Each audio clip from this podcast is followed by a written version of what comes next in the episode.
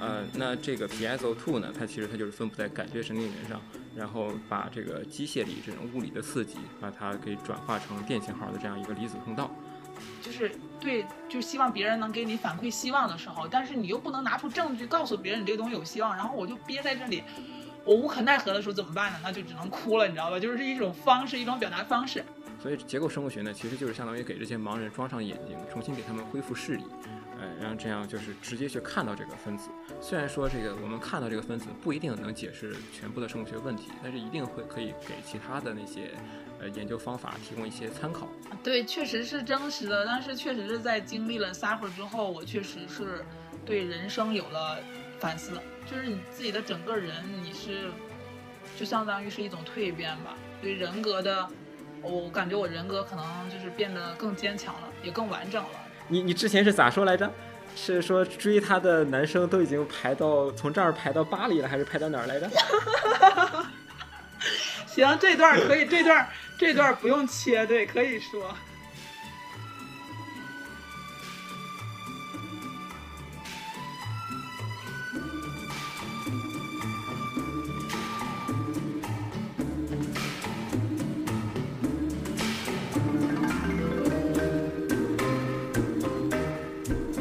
GTC Doctors Chat 听友朋友们，大家好，我是雅贤，又跟大家在电波中见面了。作为在科研圈摸爬滚打了多年的生物专攻，今天我们要开始正经聊科研了。今天我们聊天的主题是近年来的明星蛋白 piezo 通道。大家都知道，2021年诺贝尔生理学及医学奖的获得者呢是两位美国的生物学家 David Julius 和 Adam Popotion。因为他们发发现了啊温度和触觉感知的受体，也就 TRPV1 通道蛋白和 piezo 通道蛋白。啊，他们的研究揭示了我们的神经系统是如何感知温度和压力的。清华大学的肖百龙老师作为 Adam 的博士后呢，是世界上最先投入到 piezo 通道研究的科学家之一，也在这个领域里取得了啊很多突破性的进展。其中呢，就包括与清华大学李雪明老师合作，共同解析的 PSO one 和 PSO 呃 two 通道的高分辨率结构，为解释 PSO 通道的工作机制呢，提供了非常重要的结构基础。今天我们请来的两位嘉宾周恒和王丽呢，呃，就是 PSO two 结构解析的主要参与者。邀请他们的原因呀，除了因为他们工作的重要性，也是因为我之前听说这个课题在推进的过程中遇到了很多困难。但是最终呢，还是坚持了下来，并且取得了不错的成果。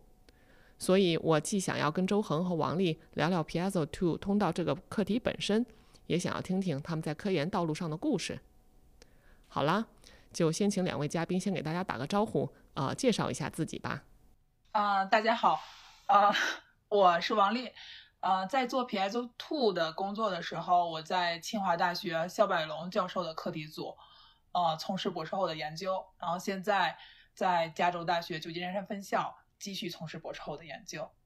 嗯，哎，大家好，那个我是周恒，呃，然后我的名字就是那个字还比较少见，经常被人读作衍射的衍，其实这个倒也跟我的研究方向比较接近，因为我平常我是做我我的这个博士的主要的方向，一个是做 piezo，另一个方向就是做电子衍射，所以经常被人呃当做是周衍。呃，然后，所以就是呃，我我呢是二零一五年，然后到清华在李雪云老师实验室做博士，然后现在呃博士二零二零年疫情那年毕业之后呢，又继续留在原实验室做博后，呃，然后就是一直是和肖老师实验室合作，然后去解析 piezo one、piezo two 的结构。好的，呃，那我们今天既然是要呃聊 piezo 通道呢，我们先呃请两位嘉宾。简单介绍一下这个 piezo 通道，作为这个在二零二一年获得呃诺贝尔奖的蛋白呢，它的一个简单的背景。呃，piezo 的这个生理功能呢，一句话来概括，它其实就是人的触觉的分子基础。啊，然后这个 piezo 发现大概有十多年的时间了，呃，然后这个家族呢，它包含两个蛋白，一个是 piezo one，一个是 piezo two，就是从它那个发现的时间顺序上来排的。呃，这两个蛋白呢，它的功能是接近的，但是它分布的这个细细胞是有有差别的。呃，就是人呃的每种感觉，我们都知道，它都需要就是先通过呃就是某种机制，然后把这个物理刺激转化成电信号。呃，那这个 piezo two 呢，它其实它就是分布在感觉神经元上，然后把这个机械力这种物理的刺激，把它给转化成电信号的这样一个离子通道。呃，嗯，它本身它是就是在机械力作用下，它可以打开，它可以通透阳离子，这样直接的就会产生一个电流进去。呃，然后所以它呢，它就是人触觉的这个形成的一个本源。呃，然后 piezo one 呢，它的分布是更广泛一些的，它在很多细胞上都有分布。嗯，就这是因为就是人身体内的很多细胞，它自己也需要有一个自己的触觉。呃，比如说你在那个血管内皮细胞上，它需要去感受这个血管的那个血流的呃这个剪切力，嗯，然后在心肌细胞里面呢，它还需要去感受这个心脏的那个跳动产生的那个收缩压和舒舒张压，这样来维持心脏的稳态。呃，然后在成骨细胞里面，呃，它需要去感受这个人身体的这个重力给骨的这个压力，然后这样去呃，就是就是促进骨骼的重塑和生成，呃，这样，所以呃，piezo one 呢，它是对于人的各种这个生理活动呃有重要的意义，哎，然后剩下就王丽来补充。那个啊啊，周周周恒刚讲到那个就是 P Y piezo one 的一些生理功能是吧？那就是我可能综合介绍一下，就是说这个 piezo，啊、刚才因为我刚才听到周恒讲了一些之后，我在想，就是像 piezo，就是大家比较关注的，就是无论是从广泛性的那种，就是外界自然环境当中的这个机械力，还有内部的这种微小的，比如说像血液的血管的流动啊，因为刚才还有就是讲讲到那个呃，比如说像肺的那个收缩和呃舒张，像这种微弱的这种呃在体内的这种气流引引发的这种力，对，都是由 piezo 来感知的。那么所以说这个 piezo 它在呃整个的生命进程当中都承担着非常重要的作用。然后当然也包括就是最初为什么这个呃这个科学家会着重于说想要去研究这个什么是是什么分子感受这个机械力，就是就是最简单的一个例子，就是包括像我们为就两个人之间握手，为什么能感觉到这个手呃手和手之间这种触碰，就是当我们握手的时候，可能彼此之间传递的这种力是通过皮肤来传递之后，然后能够让我们感觉到，所以这个分子就是这个 pso 分子，这这个 pso 作为这种感知的分子，那其实就是呃。呃，Adam Patpoting 他在二零一零年的发现，所以他们实验室在发现这个 ps one 和 pso two 两个分子之后，然后进而就是呃揭示了很多它在功能方面的研究。所以这个 P S O 呢，那我进而再多讲一点它的那个病理的过程，好吧？就是由于它这种呃功能的重要性，那么它在其实在整呃也就是与人类的那种疾病息息相关。就由于它这种呃呃，由于它这种承担的功能的重要性，那比如说这个 P S O one 和 P S O two，它可能在参与着体内的一些，就是比如说它能调控这个呃呃铁的代谢，还有参与到这个刚才我讲到呼吸，它可能参与也在呼吸系统。当然，包括最新的研究也发现，这个 piezo two 它在排尿的过程当中可能起到这个肌受呃机械感受的这种作用，所以说它也影响着泌尿系统。那综合以上呢，就是说这个 piezo 它啊、呃对人类疾病有至关重要的作用。那么同时，我们因为讲到 piezo two，我们关为什么关注 piezo two 呢？就是说 piezo two 它这种功能的缺失，它不仅表现出触觉和本体感觉的缺陷，同时呢，也能够丧失这种呃病理状态下的这个机械的超敏痛。所以我们就是呃期待 piezo two 它可以作为一个呃开发这种镇痛型药物的靶点。那么也是就是我呃当时接到这个课题，然后很周恒呃能够去想要去呃把这个 piezo two 结构解析出来的一个重要的原因啊、然后我们就希望如果通过结构的解析。能够开发出这种阻断 piezo，就是为这个开发 piezo two 的药物，呃，提供一定的基础，期待能够开发出 piezo two 的这种呃阻断剂来阻断这个 piezo 在病人身上发挥作用，那么就可以减轻他们的呃痛感。对，呃，哎，那王丽，我有个问题啊。嗯，就是那这个 PSO one 和 PSO two，他们两个就是表达是完全没有 overlap 吗？或者他们在就是介导的人的这个生理功能上，呃，是呃很不，虽然他们都是跟感觉相关的，但是他们呃有联系吗？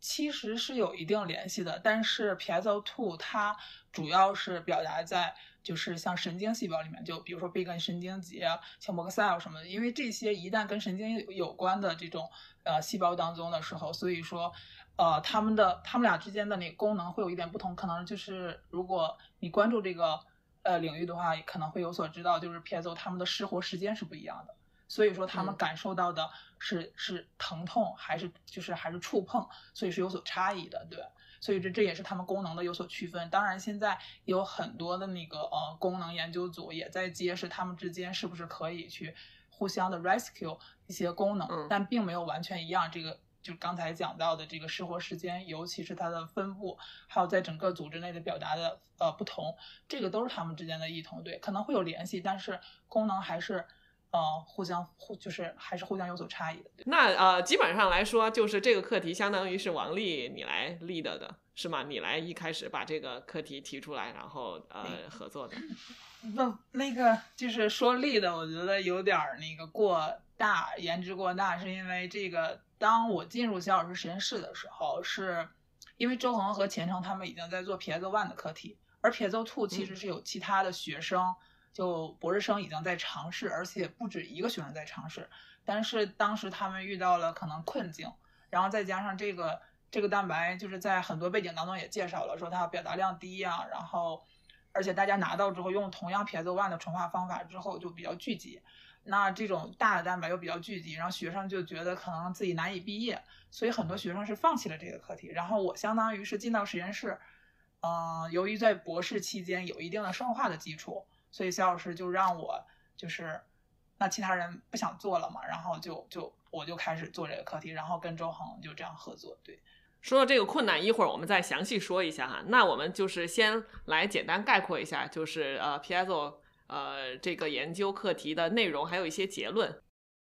呃，刚才我们认为说这个呃想要就是要致力于说研究这个 Piezo 的。呃，结构和功能，所以我们就想揭示这个不同构象的 piezo 的结构，然后通过这种结构来有助于开发它这种病理相关的药物，呃，研发和研究，呃，和治疗。所以说，通过由于这个 piezo two 的重要性，那么我的首要的课题就是 focus 在这个 piezo two 上。那然后我们就克服了这个全长两千八百多个氨基酸的这个 piezo two 的，呃。呃，这个表达量极低以及柔韧性非常大的这样一个困难，当然在计算方面都是呃，都是都是周恒在在去呃是呃再去再去呃努力了，对。然后那我们具体的研究成果就是首先，呃，我们首次解析了 p i e z o t 单体包括三十八次跨模呃这个螺旋的一个完整的一个拓扑结构，然后它以三聚体共计一百一十四次跨模螺旋。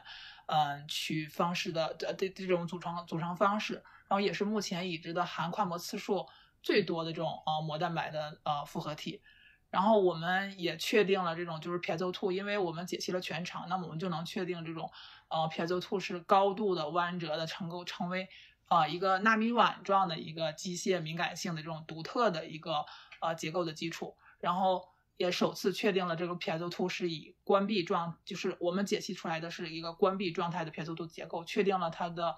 呃，就是开关闸门，就是两处开关闸门，就是包括位于跨模区还有包质区的这种，呃，两处的狭窄的位点。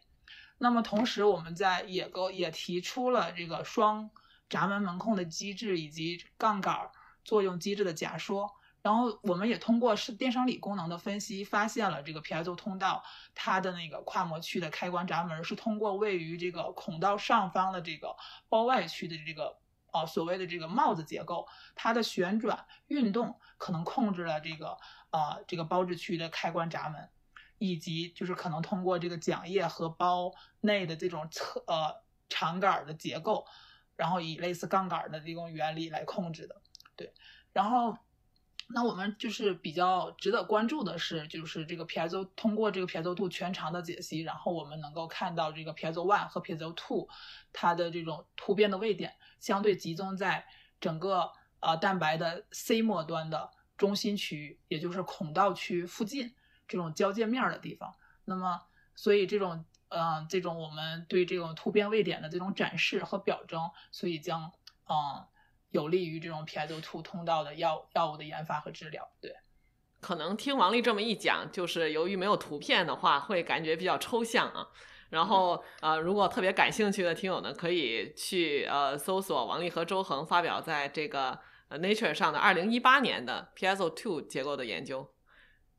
是在 Nature 吗？二零一九年，一九年啊，二零一九年啊，二零一九年对。然后我到时候也会把文章上面的几张比较有代表性的图片放在这个节目的 Show Notes 里头，大家可以去看一下。然后那个，那这么说来，就是王丽主要是在生化方面，呃，对这个课题做出了主要贡献。呃，是的，我们俩当时就是相当于是我在生化方面，然后拿到蛋白。然后拿到蛋白之后，可能要交给周恒，然后我们俩做复染，然后冷冻。在最初前期的时候，完全都是就是周恒 training 我，就是复染，然后呃初步的冷冻筛查。然后其实那个过程也是我们俩耗时最长的一个过程，对，就是因为要拿到好的样品，然后反馈，再不断的优化，所以呃，在整个大部分时间是在就是整个课题是在这一段是哦花费的时间努力的时间比较长一些，对。嗯，哎，那王丽，你能不能再就更具体的说一下，就是说你从表达这个蛋白开始，你都是怎么一步一步的这个呃把蛋白拿到手，然后再交给周恒的呢？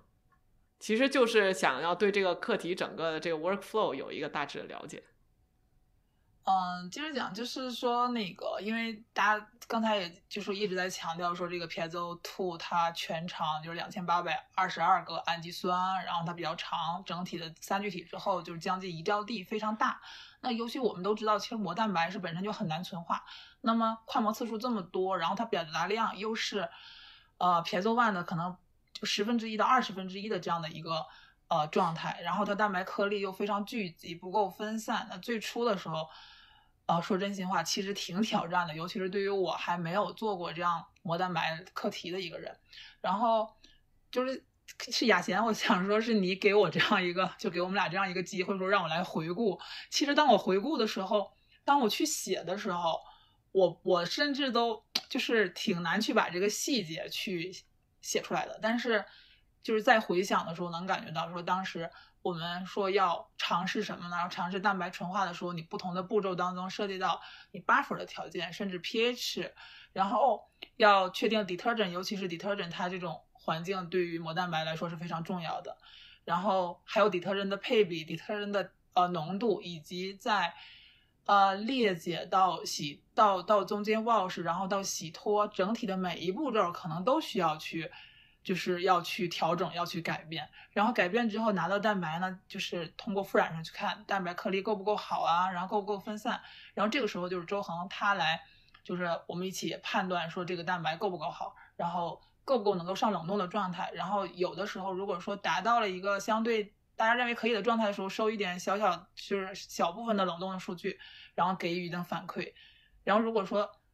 结果很好，那我们可以再往下走，就是。觉得呃确定了某一个其中某一个条件，那么然后其他条件还要再继续优化。那然后在这个过程当中，然后我们除了就刚才说的以上的 detergent 的条件之外，我们还筛选了就比如说呃不同的 grades 啊。所以当时就是呃我们最初是用那个带铺肽膜的那个样品蛋白那个那个 grades 去做嘛，就是往这这个这个 grades 去做的时候，然后就发现我们的 grades 并不稳定。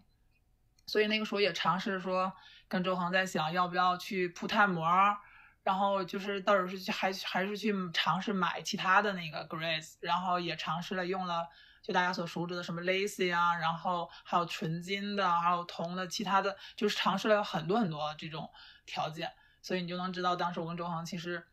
要要筛选很多，然后最后的时候，当条件相对于比较都稳定之后，那。还要再想说，在这样的过程当中，是不是要有所调整？所以那个时候也是通过读 paper，然后去就是参考和琢磨其他的蛋白，包括一些尤其是相对比较大的蛋白的解析的条件，然后确实也能也 get 到了一些就是呃底特律好的底特律的性质，然后也也去参阅一些大那些大佬总结的 review 的经验，然后去总结出自己可以借鉴的东西，哪些东西要取，哪些东西要舍，然后最后就是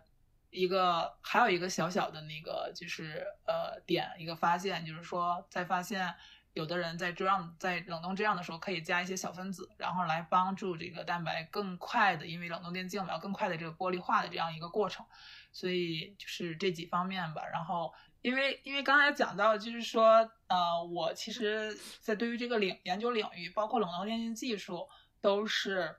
嗯都是一个初学者。然后在冷冻电电镜技术这一块儿，都是周恒一直在训练我。其实所以这个课题的呃遇到的。在解析过程当中遇到的困难都是由周恒来承担的，所以我也希望，嗯，让周恒给各位听友分享一下这个冷冻电镜技术，以及在我们这个课题当中，呃，遇到的困难和他是如何突破的。呃，就是各位听友们可能来自各个行业的都有，呃，然后所以这个就是对冷冻电镜技术不一定有很深入的了解，就是我我呢就可以简单给大家介绍一下什么是冷冻电镜技术。这个冷冻电镜技术是呃近十多年来然后变得特别火的一个技术。其实其实我们说这个冷冻电镜技术呢，它是一个呃广义的名词，它其实它包含底下它有三个分支的技术。我们常说的这个冷冻电镜技术呢，其实指的是其中一个分支，就是叫冷冻单颗粒技术。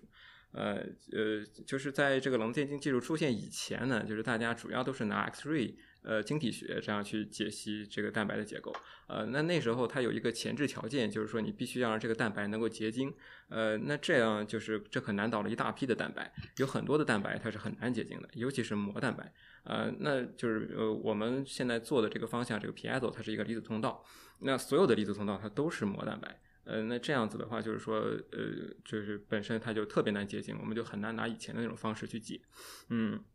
嗯，所以呢，就是就是冷冻电镜技术，呃，它就可以消除这个结晶的这个这个前置条件，呃，就我们不再需要结晶了，只需要把这个蛋白提纯出来，呃，然后给它就是做快速冷冻，把这个状态给它固定住，哎，然后我们再去通过拍大量的照片，就能解决，就能就能就是解析这个结构了。那这个结构是怎么解析的呢？呃，就是怎么从这个二维的照片变成一个三维的结构呢？嗯，那我就是举一个做一个比喻吧，就是比如说我们想要去给一个人去塑像，啊，那但呃这这个就是就是那我们就是呃就是想就必须要从各个方面去看这个人，呃你不能说是你只瞄一眼你就去塑，那肯定塑的是不像的，对吧？啊，所以就是所以我们这个冷冻电镜呢，我们就需要就是说从各个方向去给呃这个分子去拍照片。嗯，然后这个就是，但是有一个问题，就是这个电子射过去呢，它对这个分子是有伤害的。呃，拍一张之后，这个分子它就坏掉了。呃，所以这种情况下，那怎么办呢？也就是说，我们我呃，你让我去给一个人去塑像，结果我只能瞄一眼。呃，那你如果是我瞄到的是正脸，可能还好；如果是我瞄到是脑后勺，那我怎么给他塑像呢？哎，然后这个呃，但是这个我们知道，这个呃微观世界呢，这个分子它很多它是全铜的，就是因为我们是用同一个基因去表达，那它出来的就是全铜的蛋白颗粒。呃，那这时候呢，就是说，就相当于我给这个人塑像，虽然我只能瞄一眼，但是它有很多克隆体，就像它就是那个星球大战里面的那个叫什么呃呃 Jango Fett，就是那它有它有一只以它为原本就克隆出来的一个克隆大军。那这样，我每一个克隆体，我可以从不同方向去瞄它一眼，呃，这样就就是说，就可以从各个方向去知道这个人长什么样子了。那我就可以通过后面的计算去完成这个重构了。嗯，所以这个单颗粒技术呢，它指的不是说是拿一个颗粒去重构出来，呃，这个这个蛋白分子，而是说我用大量的全铜颗粒，因为它们等效于一个颗粒，这样子去重构出来这个样品，呃，重构出来这个蛋白，呃。呃，然后这个就是呃呃呃，我们在这个呃 p i t 的计算方面呢，就是就遇到遇到这些一些一些困难，就就是前面我们刚才做的那个比喻里面，我们说这个单颗粒重构它其实是基于全铜粒子的一个重构。那如果是你遇到的这个粒子它不是全铜的，你怎么办呢？嗯，你像这个 p i t 这个蛋白，因为它本身它是用来去感受机械力的，所以它在机械力的作用下，它是需要发生形变的。呃，那这样子也就是说，呃，这个克隆人大军里面，他混了很多他兄弟的克隆体，呃，这就不是同一个人的，那就是你粗看上去好像是长得很相似，但是它有很多细节长得是不一样的。这时候你如果把它们混在一起去做重构的话，那它们这个你可能能重构出来一个大体的轮廓，也就是说你的能获得一个低分辨率的一个结构。但是你高分辨率的一些细节，你可能就是就是模糊掉的了，尤其是对于那个呃它的这个这个变化比较大的区域，可能你你就是就就就完全已经重构不对了。就是这种情况下呢，嗯、就需要把这个这个人的他所有的兄弟的克隆体都挑出来。啊，对应他每一个人的克隆体，我们把它分成一个类群，这样对每一类，然后再去做一个重构。呃，这样子就是说，我们又回归了这全同颗粒的这么一个前提条件。嗯呃，然后就是这个步骤呢，在这个冷冻电镜三维重构里面就叫做分类。呃，然后这个 piezo two，因为它是它它又有一个特征，就是它的这个兄弟特别多，就是说它它它非常 flexible。呃，就是导致就是它的这个就是构象非常的多，呃，柔性很大，呃，那这时候就就就会遇到呃比较严重的问题，嗯，就是就是说一是因为它这个它的构象它是连续变化的，也就是说它的这些兄弟之间长得都非常像，那我怎么去区分出来它是属于这个兄弟呢，还是属于那个兄弟呢，对吧？然后还有第二个问题就是说，呃，因为它呃是一个三具体。你比如说它的一个 blade，它它它是像一个呃三叶螺旋桨一样的一个一个形态。你比如说它一个单体，呃有 n 种构象，那它三个 blade 三个桨叶是独立运动的。这样子的话，就是说它的呃整体来看，它的这个构象它就是 n 的三次方种构象。那这么多种构想，就是呃第一是我们现有的这些分类软件，它都没法做这么多类的去分分类。呃，第二个问题呢，就是说，呃，你你这个分，即使真能分出来这么多类，那你归到每一类里面的这个克隆体的数量，它就很少了。呃，冷冻电镜一直有一个信噪比的问题，我们单张照片它的信噪比是很低的，所以它是需要叠加大量的照片去增加这个信噪比的。嗯，那你这样子的话，你你分了很多类，你每一类里面的颗粒数量很少，这样你信噪比就会很低，这也会降低分辨率。所以这个矛盾呢就比较难解决。呃，然后但是我们如果能分析清楚这里面这个物理图景，然后这个就就就有一个解决的思路，就是说它既然三个 blade 呃它是独立运动的，那我们就把它这每一个 blade 给它切出来啊，然后这样子的话就是呃它的构象数量不就回归了呃 n 类嘛啊，然后这样。呃，而且它的这个颗粒数量还可以增加三倍，哎，那这样就是我们又既增加了颗粒数量，然后又呃减少了它的构象，呃，就是需要分类的这个数量，所以这样子一下就把这个信噪比提升起来了，呃，然后就可以比较呃方便的把这个呃分辨率给推上去，啊，然后。就这个算法呢，其实是在我们之前已经有呃其他课题组已经做做的是一个比呃就是不是我们首创的算法，但是我们想这个既然这个呃 piezo 这个蛋白它这么柔性，那我们用既然用了这个算法，就把它做到极致。呃，这个呃 piezo 它这个蛋白呢，它的 blade 非常长，呃它的呃靠近中心的那一端和它的远端它的柔性是不一样的，它是越靠外端它的柔性越大。哎，那这样子，它 我们就是呃做了前面那个那种切割重构之后呢，它的远端还是不清楚的。哎这时候我们就想，就把它的远端再给它切出来一次，就是在原来这个基础上再做二次的切割，然后再做重构，然后把它这个呃 blade 的远端也给重构出来了。然后呢，它还有一个 cap，呃，但是在那个三个螺旋桨中间的地方，它有一个小帽子一样的结构。这个帽子呢，它的运动跟呃三个桨叶儿。嗯，它的运动形式还是不也也不一样，所以把这块儿也给它单独切出来，哎，然后给它呃这个呃分类，然后做重构啊，然后这样把这块的分辨率也推上去。也就是说，相当于是把我们把这个这这一个这一个结构给它切成了很多块儿啊，然后每一块儿分别的去把这个分辨率给推进上去。然后最后呢，我们切的时候每一块儿之间其实它有重叠区域，这样我们根据那个重叠区域就可以把它们给 match 起来，给 align 在一起，然后再把它们给拼成。成一呃一个整体的结构，就跟拼积木一样，给它拼起来啊，然后这样最终把它这个获得一个高分辨率的结构。嗯嗯嗯，然后就是呃这个这个就所以呢，就是说呃做一个比较困难的一个问题的时候呢，你要先一定要先把这个物理学图景要想清楚，哎，然后这个就是后面的话去做这些分析，就是事事半功倍的，哎。呃嗯嗯，然后后面呢，就是还遇有一些困难，就是说在那个搭 model 的时候也遇到一些困难。嗯，前面我就是王丽也已经提到过，就是说这个 Pico 蛋白呢，就 Pico two 它是有两千八百个氨基酸，呃，这么多氨基酸的话，你本身呃搭模型就比较困难，然后再加上它呃它是有三十八个呃单体有三十八个这个跨膜螺旋，它每两个跨膜螺旋之间就有一段 loop，它有的 loop 还非常长。呃，凡是搭过 model 的同学应该都知道，呃，就是搭这个 loop 区域是比较困难的，再加上它这个呃就很长嘛，呃呃呃，这这就又进一步增加了困难。所以说，经常是呃搭一个 loop 就得耗好几天，呃很就很长的时间去去去把这个问题给解决掉啊。然后呃再加上就是那那个 loop 的区域，它的那个分辨率又比较低嘛，然后就就就比较困难。呃嗯，然后加上我自己又有点强迫症，然后所以有些很小的问题，我也想再使劲把这个问题给修掉。看出来了。啊，所以说呃，就最后应该修了得有两三百版的 model 吧。然后那个最后在那个 Phoenix 里面的那个任务编号，就算上一些其他的一些就是呃一些操作的话，总共任务编号就都到五百多了。哇塞！啊，然后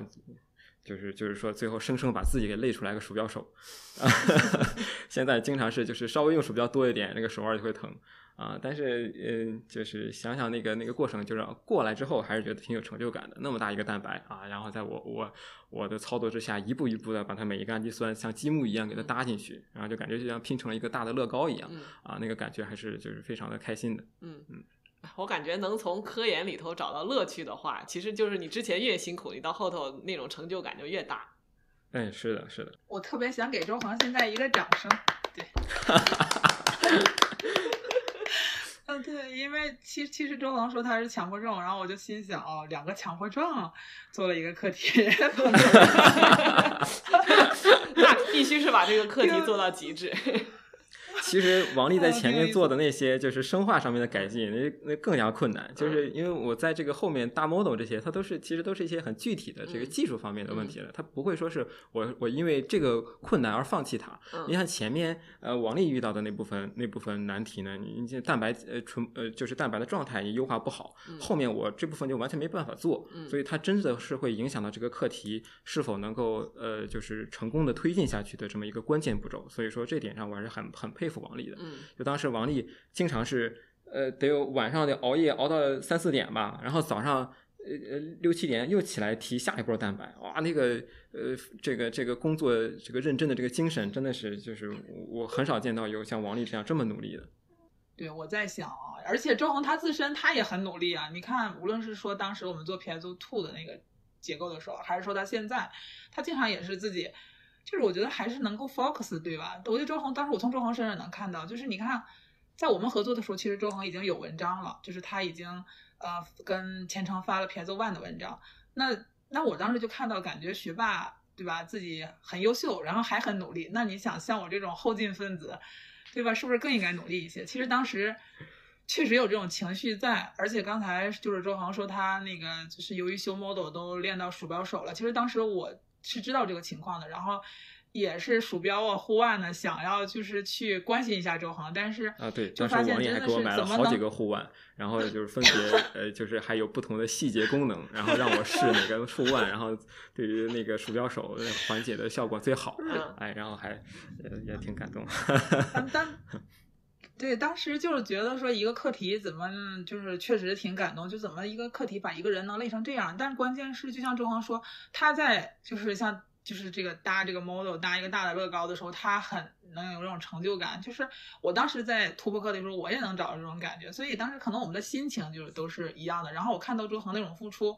就好像是我们俩就至少吧，在对科研问题这种就是求真的这种状态上，然后就比较相似。然后。就是觉得周恒他作为这个合作方，我从他身上确实能看到很多闪光点。就是作为一个学霸又很谦虚，然后同时他能够跟我分享这个，就刚才他讲的冷冻炼金技术。说实话，我当时从一只小白，然后无论是从那种简单的操作，还是从呃理论的理解上，周恒你也通过他刚才他讲，你也知道，就是他是一个非常非常认真的人，然后他也能有特别大的这种。胸怀和格局来跟我分享，我想说这个也是我在坚持课题的时候，为什么我愿意坚持，是因为我真的 get get 到从周恒这边 get 到这个技术的精髓了，然后也能愿意说两个人都愿意把这个问题给解决。我想说这种合作的状态，就本身对我来说就是一种触动，就是说你的合作方是值得你就是欣赏的，那你肯定是两个人就非常有劲头的去把这个事情做好，对。嗯，感觉像是那种革命战友的友谊，就是两个人嗯冲着一起一一一起的目标克服困难，是吧？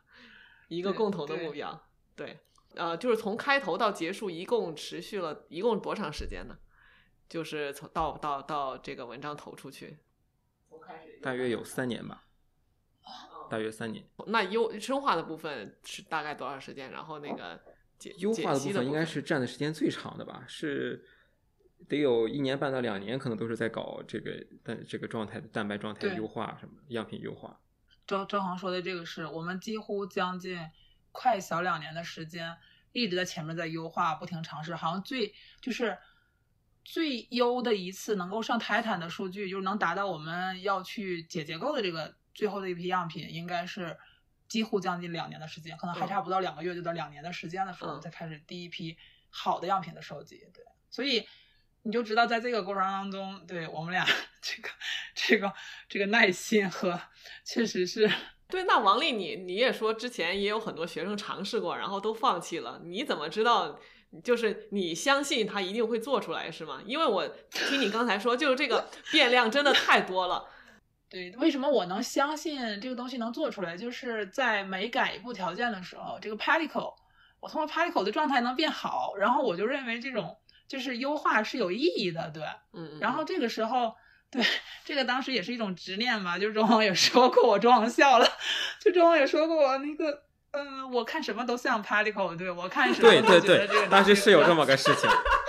就是呃，我们当时去做那个就是前期的那个样品筛选的时候，呃，然后不是经经常需要做复染，或者说是 去收简单的一些一些冷冻样呃冷冻数据，然后去看一下你这个蛋白状态好不好。然后在我们都看不出来照片里面有 piezo 的时候，王丽总是非常的 positive 啊，这个就是 piezo。我这个这种急切的心情可以理解，你知道吗？啊，呃，但是后来其实我发现，我还是挺坚持我的相信的。就是我坚持我的坚持的原因是，因为有的时候底特律的浓度不过不对的时候，因为确实发生在我生化这部分啊。当我发现底特律浓度不对的时候，这个蛋白确实容易变形，或者说你脂类的那个浓度你也就没有那么恰当的时候，它会让 piezo 这个颗粒，它会就是或者任何蛋白可能可可能都会发生一种就是形态的这个变化，然后你可能会觉得它这个三叶螺旋桨你看不那么清楚的时候，你看我们可能就 miss 掉，觉得这不是蛋白。所以首先我要确定说这个蛋白一定在里面，然后这个蛋白是不是由于我的哪一些条件不对，然后这个时候由于我这种相信吧，所以我会愿意一直去改去去优化去改变，然后包括当然。嗯，除了这种就是底特律状态影响下，然后也后来就在计算的过程当中，然后我们说如果这个蛋白还 push 不到一定的分辨率的时候，然后我还要不要去改变，然后要不要再去优化？所以，反正我我倒始终相，对我确实是从始至终好像都相信这个蛋白对一定能 work。我也不知道当时哪来的这种 信念。对，其实老板当时也就是老师，两位老师，其实当时尤其是夏老师，就是中间我们俩一一年多之后，他已经在想说。呃，也也也也小范围的提出过，说要不要 backup，说你这个，对吧？这个蛋白是不是就搞不定就不行？可能这个 piezo two 由于它本来它分布在那个就是臂根神经节上，它是不是在你就是外源去表达的时候，它会存在这种就是提不出来的状态？对，当时也想过，但是，嗯、反正嗯，跟周恒不断的对我俩这种沟通，然后一直往前 push，好像就对，反正也也也拽不出来了，对吧？这个事情。哎，那你中你中间就是说也没有其他的课题，就是一心扑在这个课题上吗？你觉得有压力吗？你觉得压力大吗？肯定有压力，肯定有压力。那因为当时我知道周恒他好像应该算我这个课题，他应该至少做了七八个课题，我记得对吧？当时同对，时，当时应该是七八门课题同步学 那种状态。呃，因为因为我们这种合作模式嘛，就是说我计算这方面，我很多时间我是在等它那个计算的结果出来。嗯、对对对，嗯啊，所以说我其实是有精力去做其他很多课题的。所以说在这里面，我受到的压力就和王丽受到压力就是完全不一样的。嗯因为我相当于我有很多备份，嗯呃，我这个课题做不出来，我还有其他课题可以让我毕业。但是王丽的话，确实是因为她这个生化上，她需要投入大量的时间在这嗯上面，呃，然后所以她的压力肯定是要比我这边要大很多。那你没想过要让肖老师给你这个一个另外的课题，这样保险一点吗？这那个当时心就是当时忙不过来，你知道吧？嗯就是就是当时我的时间和精力，就是你想要准备蛋白，要因为这个细胞表这个细胞表达量低的话，那你就会要准备细胞准备好多，然后准备智力，然后再加纯化的过程，然后还有筛选 screen 到复染电镜上的过程。这些过程我感觉就我已经忙不过来了，甚至到课题后期的时候，因为课题稍微有点希望的时候，就让师弟师妹们加入来帮我去承担这些就是呃体力上的能够帮助的东西。然后在其实最初我来到实验室的时候，我做的是另外一个 piezo one 相互作用的一个课题。说实话，那个课题相对比比这个就是有那么一点啊、呃希望在，但是由于这不是这个课题没有人在了嘛，然后我就。进入这个课题之后，然后又有一种执念，就心想我一定要把它做出来，因为你刚才咱们前面也介绍铺垫那么多，说 p i z o two 它的功能的重要性，然后我就心里边确实有那种就是执着感吧，就就就是想把这个 p i z o two 解析出来，对。然后就从来没对，从来后来中间就再也没有想过换课题，或者是平行做一个课题这种念头，对。你们俩在合作的过程中是一直很愉快吗？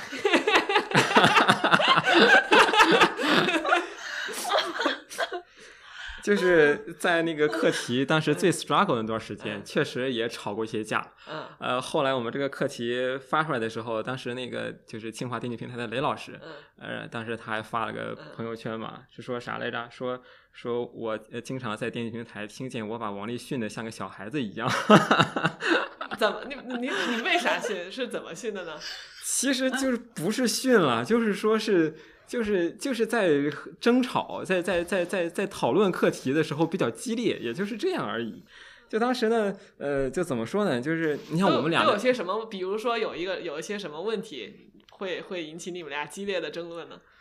呃，就比如，就就其实就是那段时间呢，就是我那个蛋白状态一直不好嘛，然后说的数据，然后算不上去，嗯所以呃，就是我们俩因为这个背景上还是不一样，因为嗯他是做做生化这边的，嗯然后他对计算上是不懂的，嗯然后我呢，我我是做我是本科，我其实是学物理出身嗯的。啊，然后这个就是说，对他这个提蛋白这部分，其实是我我我也不太懂啊。然后这样子就是说，各自呃就是都不懂对方的领域，但是还必须要合作才能推进这个课题，呃，所以肯定会有一些有一些摩擦在那儿。嗯，然后咱当这个分辨率实在是推进不不动的那段时间，哎，然后就是我就总想让他把这个蛋白的状态再优化优化，然后他呢，他就会呃，就是就是觉得就是就是因为每个提蛋白的都觉得这个蛋白好像自己的孩子一样。嗯啊，我提的蛋白一定是天下无敌那种那种那种那种感觉，然后就是你，我要是说你这个蛋白状态不好，呃，他就感觉就跟你说我孩子丑一样，我要跟你玩命啊，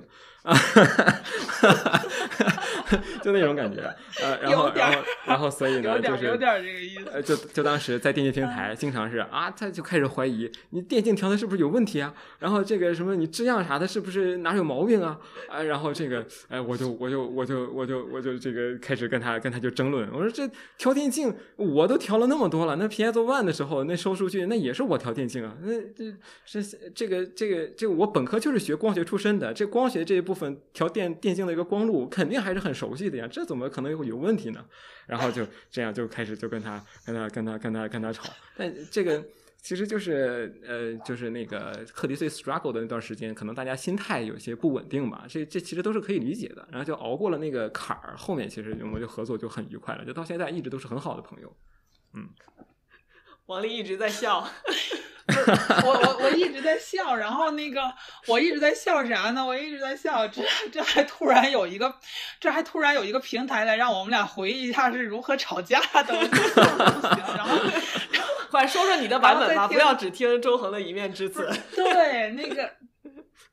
对对，那周航的版本吧是这样，就是他讲到雷老师发的朋友圈，确实是由于你想啊，雷老师是平台的主管，然后他的朋友圈又有很多的学生和老师，然后就在大家就都了解到我们的故事了，对？是吗？雷老师发朋友圈说说啊、吵架的事儿吗？对，说我把王毅吵得像小孩儿一样。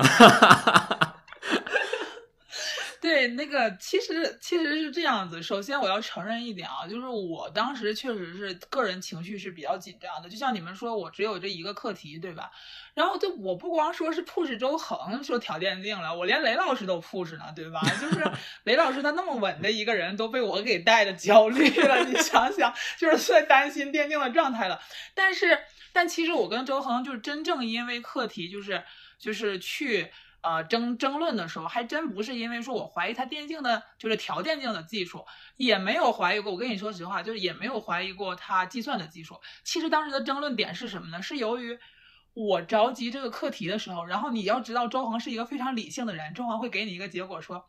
反正现在结果不好，但当他说结果不好的时候，然后我们在群里跟两个老师讨论的时候，两个老师就会觉得这现在状态不行，状态不好，那不能上泰坦。那老师一说不能上泰坦的时候，我就会更加着急，觉得就是说周恒，你总是说课题没希望，那你为什么不告诉我说课题哪有希望呢？但是就是就是这样，你知道这样的这种情绪的循环和挤压，然后再加上老师们又会觉得说哦，那他因为我们两个是执行者，老师会。他会更看重我们两个之间的那个这个反馈，对吧？那当周恒说没希望了，或者说这个课题，呃，现在目前状态不好，那老师本来又对这个课题也有点，你想他都曾经想过让我们 back up，对吧？那那肯定老师就是相当于这个课题，现在四个人，我们他们三个都都要那个觉得我这没希望了，但是我又看，就像周恒说的是，就看这孩子长得又特别好，那然后我自己又很很难有理论支撑，说我这东西，因为。就是后来我想清楚一件事情，我也反思也总结了，就是在做实验这一块，你要拿出 evidence，就也是我跟肖老师去去争这个事情的时候说，肖老师说你拿出 evidence，告诉我这个东西你怎么往前步。然后我说 OK，那 evidence，我说那你行，那你让我拿出一个 evidence，那你得让我去尝试对吧？我需要时间，我去一点一点的去 test。所以那个时候我也真正反思了，我到底因为中间我一直在担心说是不是这样过程发现问题了，所以我就会想。OK，我确定一种我认为当时我们复染和冷冻下的一个比较好的样品的蛋白。那我因为我纯化方式，说实话已经试了那么多，就几乎已经确定了。那我就在想，这个在这种纯化方式确定的时候，那要不要调整后面的东西？所以当时我就静下心来想，OK，主要责任人确实是自己啊。那蛋白孩子没长好，对吧？那那没养好，那怎么办呀？那得那那得给他再好好加工一下。所以那段时间我就记得发生在。最后这个我俩争执的时候，然后在小黑屋里边就就探索 F 二零，当时周恒应该知道，我想应该整整超过一百天的时间了，就超过三个月的时间，就是在后期已经觉得蛋白可以，但是如何能找到一个上冷冻电镜的这样一个条件的时候，然后也确实那段时间把课题突破了，但但是当时确实是我想说，就是跟周恒之间的这种争论的时候，我记得中中间有一次，其实我我就每次争论虽然是争论啊，但我还特别感动，就是。我们俩吧，都属于是对事儿不对人，然后就每次争论之后呢，虽然李雷老师认为说周恒在训我，但只能说是什么？根本就没有训，所以我当时还还很奇怪，我就是争论呢。那他王丽他也他也他也他也跟我那个声音也挺大，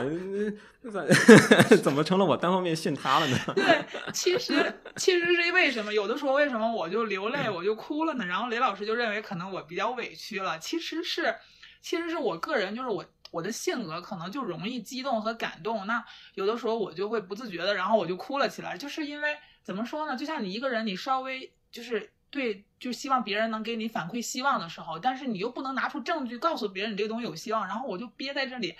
我无可奈何的时候怎么办呢？那就只能哭了，你知道吧？就是一种方式，一种表达方式。嗯。但确实没有周恒子，其实总体来讲，这不是就是不是欺负，但雷老师他也是半开玩笑似的了，就觉得好像。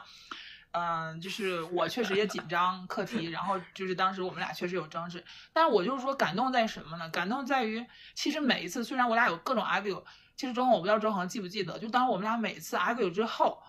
其实周恒他都被我说服了，就都还是能够跟我就是沟通之后，想着再往前去推进，然后包括我拿出样品之后，周恒还是要往前去哦，不是，这可不是被你说服的，是妥协了吗？不是不是，是说服还是妥协了？其实就是怎么说呢？其实呃。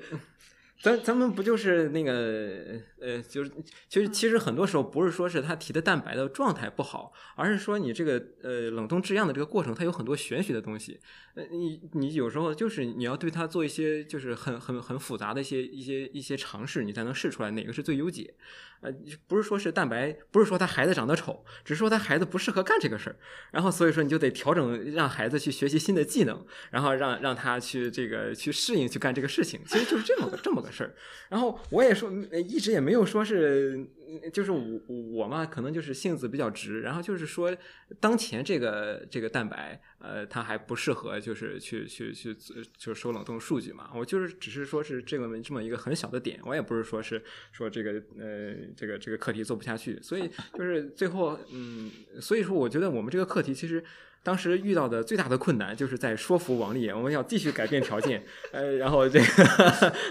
然后再去尝试新的制氧方式、新的提蛋白的方式，然后然后这样，就是我也是一直是在这个呃，就是积极的去那个啥的，没有不是说像王丽说的这个怎么说来着？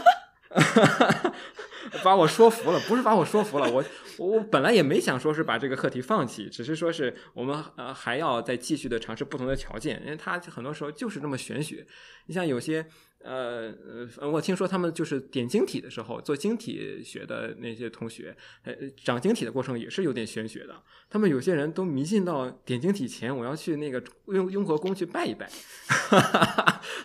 到这种程度。所以这个这个过程，它不是说是王力提蛋白的这个这个能力的问题，它就是一个运气。你你得把这个呃，你试错要试很多次，然后然后终于能能试到一个最优解了，然后就把这个问题就突破了啊，其实就是这么个问题，也不是说谁说服谁吧，就是说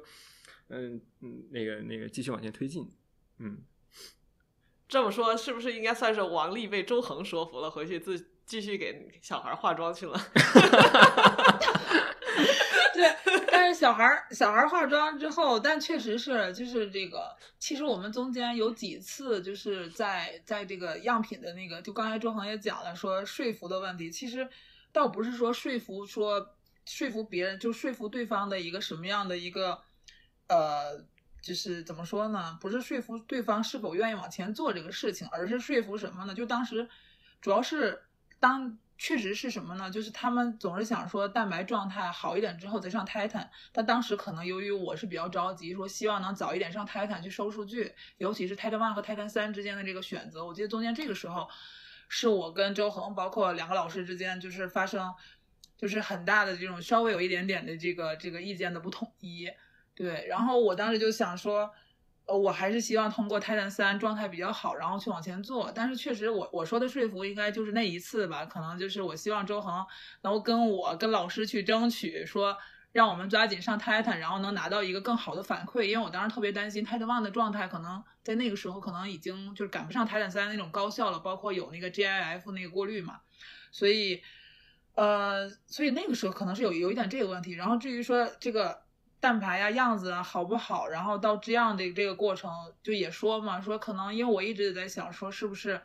我们前面其实一直在换这个蛋白纯化的条件。当但但是当当我意识到可能我们俩就是在上冷冻之前，这个制样会不会中间就是哪些方方法不确定的时候，所以我就在想，说是要不要蛋白纯化首先不变了，我不不再改变蛋白的条件了，然后去改变后面的条件的时候。说刚刚周航不说担心说玄学是这样的问题吗？当时我记得我跟周航也说过，后来有两次，应该说有有很多次吧。后来我就把这样时间改到早上了。就是雷老师对我们课题关注，可能也是因为他早上起早的时候碰见我在冷在那个这样间制样四五点钟的时候，因为我认为那个时候首先我这样条件比较统一。第二就是前后的湿度，因为我前面没有人，我能保证我当时那个舱门里边湿度是什么样子，然后通过那个来大概确认一下为什么要对 piezo2 这个课题，好像其他课题我不知道人家会不会这么谨慎，为什么 piezo2 这么谨慎？因为我要差不多攒一个月的细胞才能拿到，差不多只能做四个 grades 我就当时，所以你就知道，因为各自 grids 当中可能会出现问题，然后。万一在 screen 的时候会不会好又不知道，所以你就知道为什么我当时会表现的有一点就是紧张，或者说有一点 push 的这种感觉，就是因为长时间的一个细胞的累积，包括生化，然后再到那么一一刹那的一个检测，所以就会对，所以这也是产生那么一点点小小 argue 的原因。可以理解，可以理解，主要是前期投入的太多，太不容易了，就不希望有一个。不不希望在一个小小的问题上出错，以至于整体出大的问题。对，但整体后来反思，就到现在这个心态的时候，就已经完全能知道说，确实，哎呀，没有必要说因为一个课题怎么搞得那么紧张，然后 push 自己，然后 push 老师，还要 push 合作方。就是我说那个 push，就是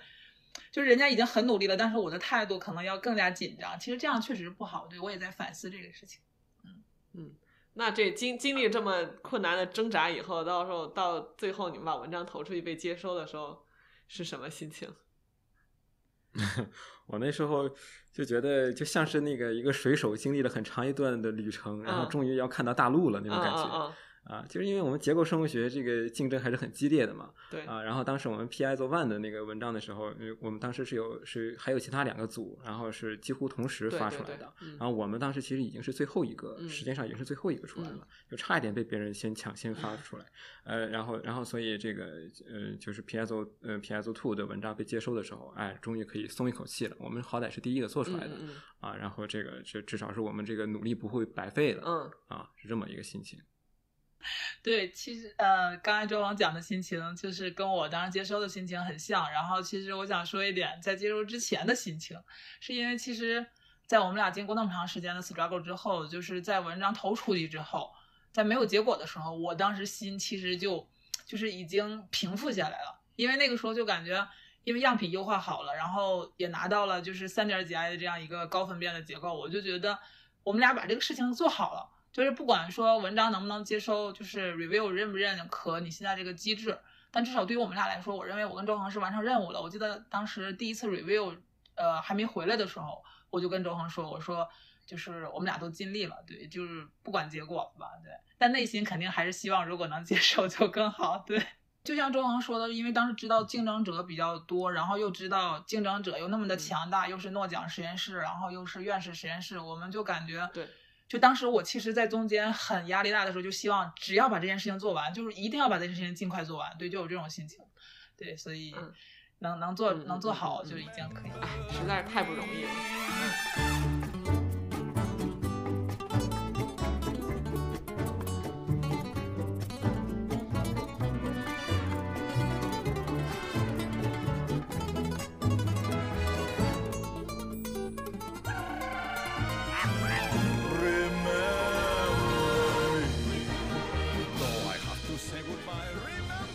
们俩聊合作也挺有意思的，一般一般听一般没有机会听到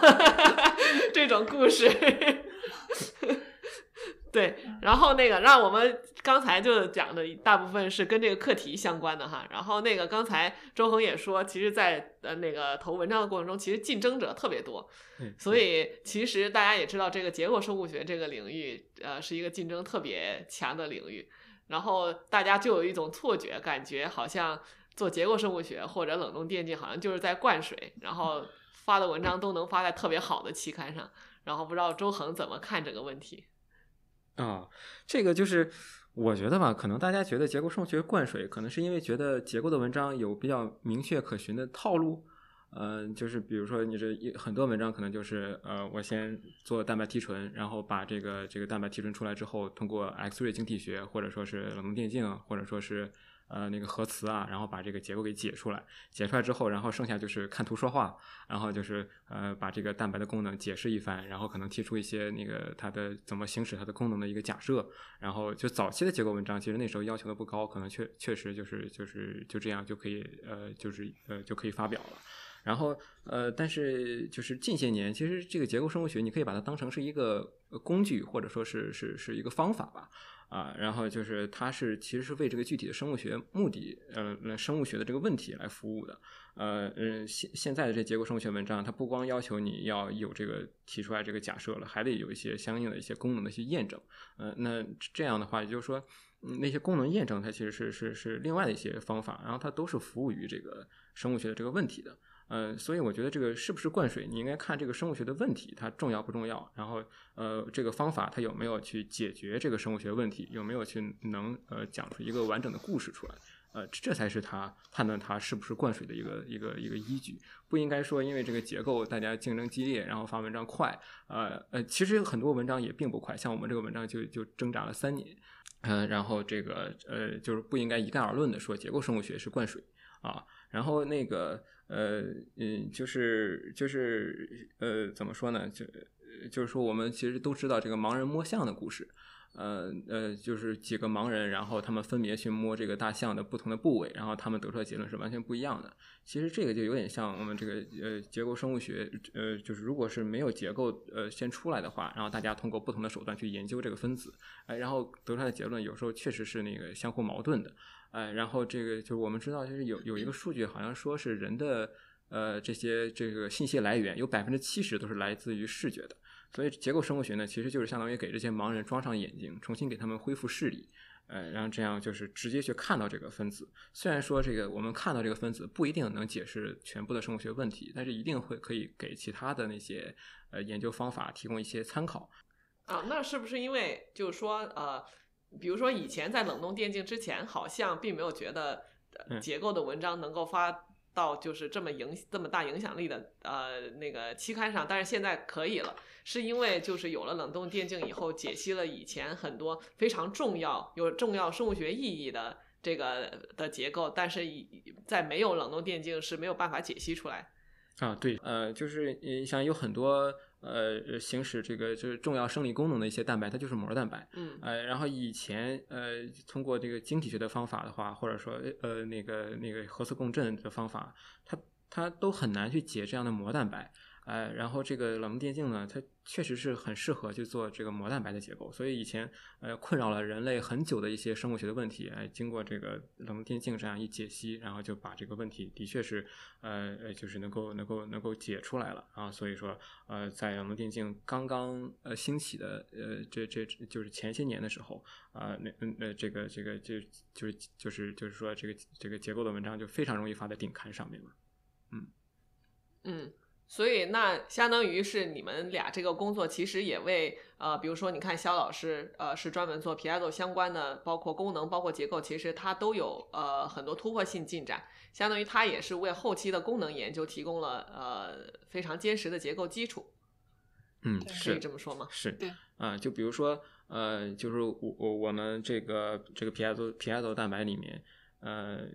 就是就是说，你在没有这个结呃嗯没不知道这个结构的时候，呃虽然呃通过那个结构预测，我们知道它呃一个单体它能有三十八个跨膜螺旋，但是呃如果没有结构，你肯定想不到这个这些跨膜螺旋它不是排列在一个平面上的，啊它实际上它是排列成一个碗状的一个形状。那这样子就是说，它把这个细胞膜呃局部给它弯曲成了一个穹顶状的一这样的一个结构，呃，所以这样就人们就很合理的提出一个推测，就是说它是呃细胞膜局部的因为受力状态的变化，它会改变它局部的曲率，这样子的话，它会把这个就是进而把这个力传导给 piezo，然后使 piezo 的打开关闭的状态发生变化，啊，然后这样就是说。呃，这对后面的这些功能研究肯定是有很大的帮助的。虽然说当前这些模型呢还需要更多的这个功能验证，但确实这是没有结构生物学，肯其他的其他的研究是做不了这部分内容的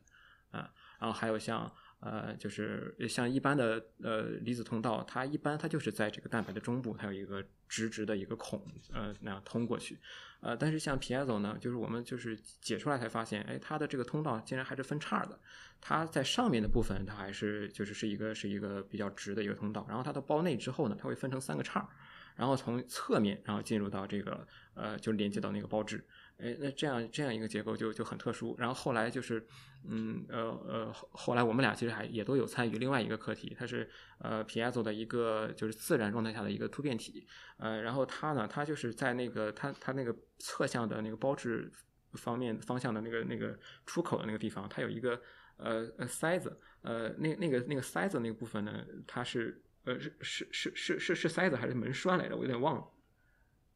对，就是塞子那部。啊，塞子那部分，它呃呃那个那个自然状态下的突变体呢，它那块儿呃呃就是那叫啥？就是就是那嗯就没有那块那那那那那块的结构，哎，所以说这个突变体呢，它就呃嗯就是说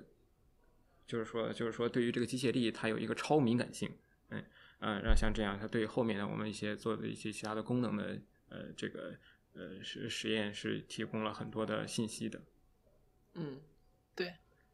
嗯，那王丽作为一个不是 这个呃像周恒一样专门做结构计算的 研究者，你你是怎么理解这个冷冻电镜和结构生物学的呢？呃，那我其实非常赞同刚才周航讲的这种就是想法和观点，因为确实是结构生物学它提供给了就是无论是呃大家做呃哪一方面的研究，其实很多交叉学科，包包括你像夏老师这边属于做神经生物学，然后包括我现在从事的课题是免疫。呃，相关的课题，那其实结构生物学它是一个非常好的研究手段，和甚至我就我说它可能是一门就是其实也比较深深的一个学科，因为 它给我们提供的这种直观的表征，确实能够让我们继续的更对很多的这种无论是膜蛋白还是其他的一些包内的信号通路，就是提就是给我们提供了一个直观的可借鉴的一个依据，对吧？所以我其实不太赞成，就是说大家认为说结构生物学是灌水，当然。呃，前提是说，如果大家能够 focus 一个比较重要的一个生物学问题，然后又能给出一个很好的答案，然后这些答案又能够让其他很多做功能实验的人去有所借鉴，然后同时我们对这个结构的机制和这种信号通路的相关的研究机制又能提供一定的这个这个这个新的亮点，或者说你大家前所未知的东西的时候，那我认为这个是非常有意义的，对，嗯，然后能够发到顶级期刊，其实。除了说现在说这个这个现在呃看到一些重要的东西之外，然后还有就举例就是说像呃相关重要的疾病的研究啊，对吧？那包括尤其是现在你看新冠这么就是嗯蔓延的情况下，然后你看现在对于呃新冠相关的蛋白以及抗体结构的解析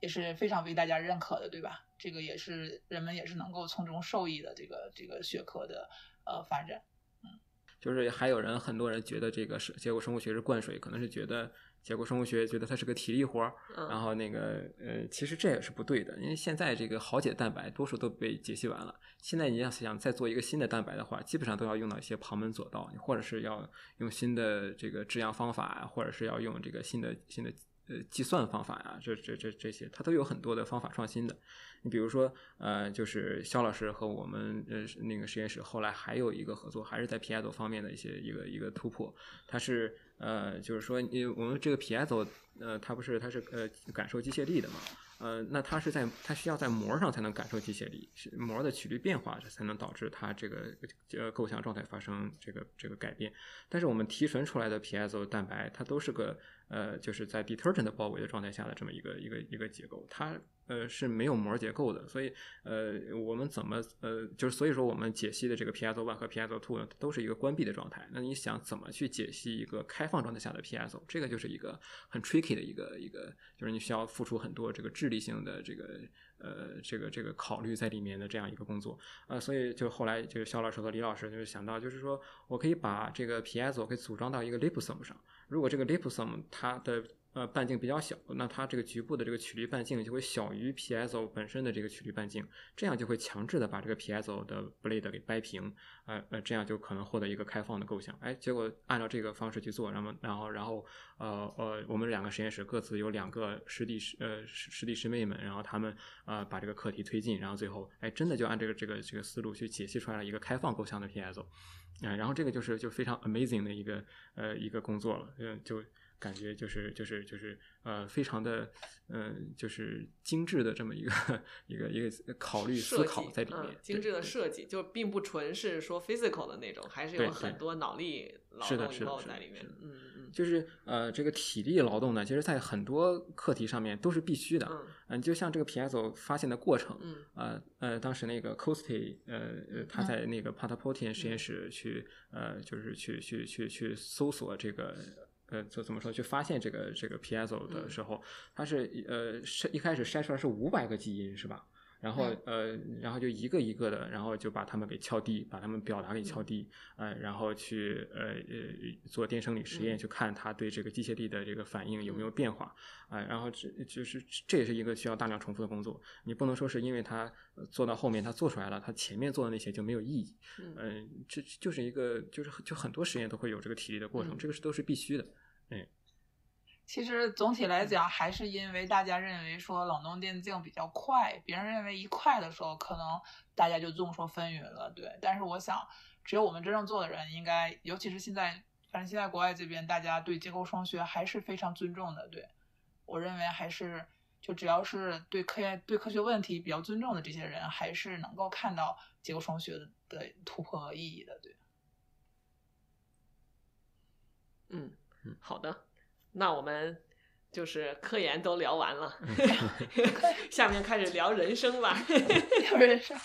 对，那个老王丽老说自己是后进生，其实我觉得你现在能取得很大成就，这个呃已经很厉害了。就是其实那个我要先谢谢雅贤的安慰啊，就是说，呃，说现在做出一定的呃结果之后，说呃好像看似还可以了，但是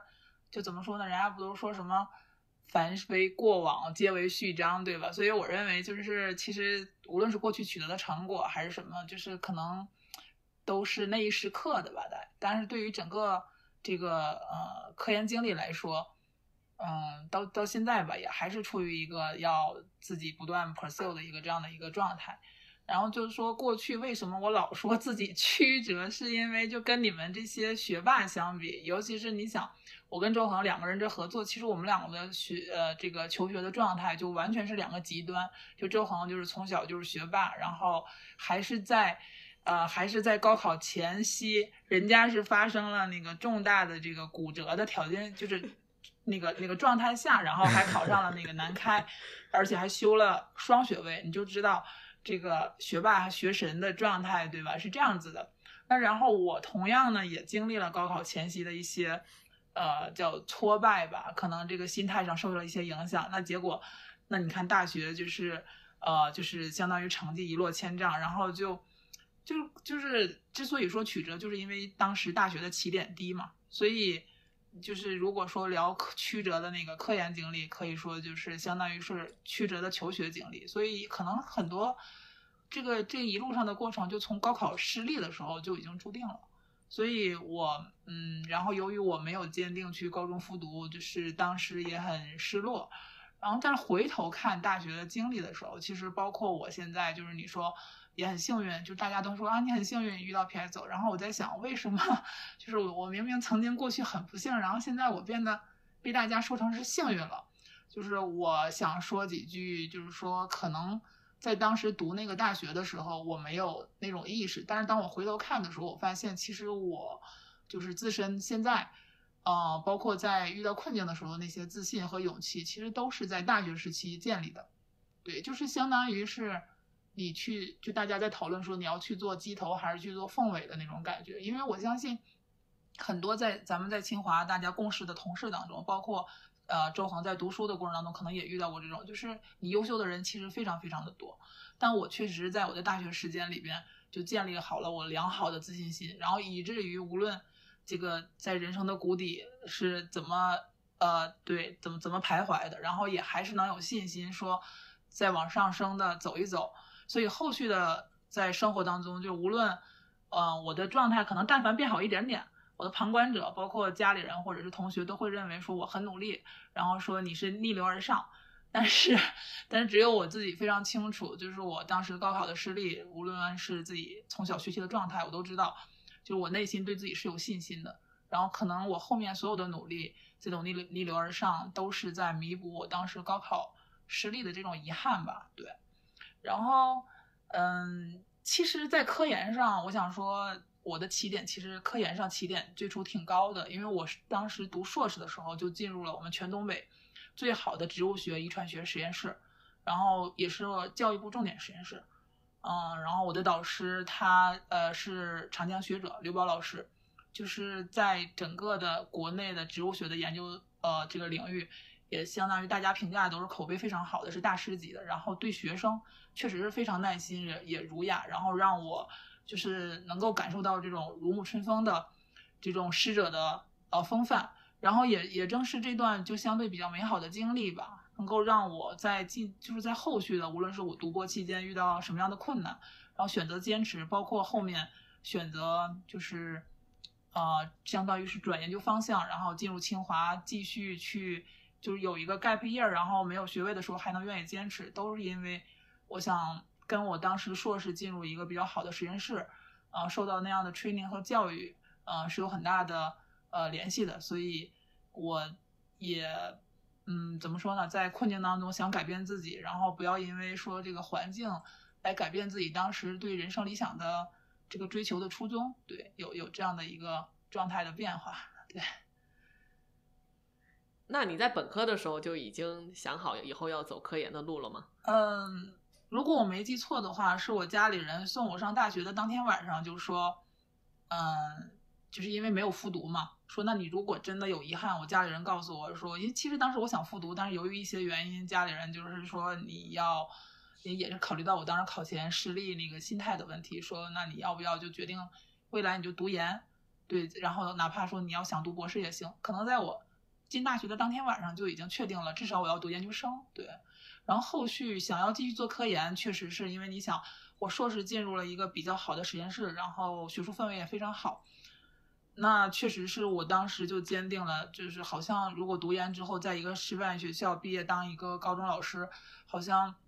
嗯，也并不能，就是怎么说呢，就是已经那已经不是我就是呃第一愿望了。可能对科研慢慢产生兴趣之后，还是觉得哎，发现新的问题，然后去揭示新的问题，这个过程让我感觉到挺就是挺有兴趣，挺有成就感的。对，行，那那以后你也一直也也一直会坚持在科研的路上走下去吗？目前看就是现在吧，应该刚才周航也说，就大家我们也聊说，现在结构生物学并不好做。然后我现在做的东西，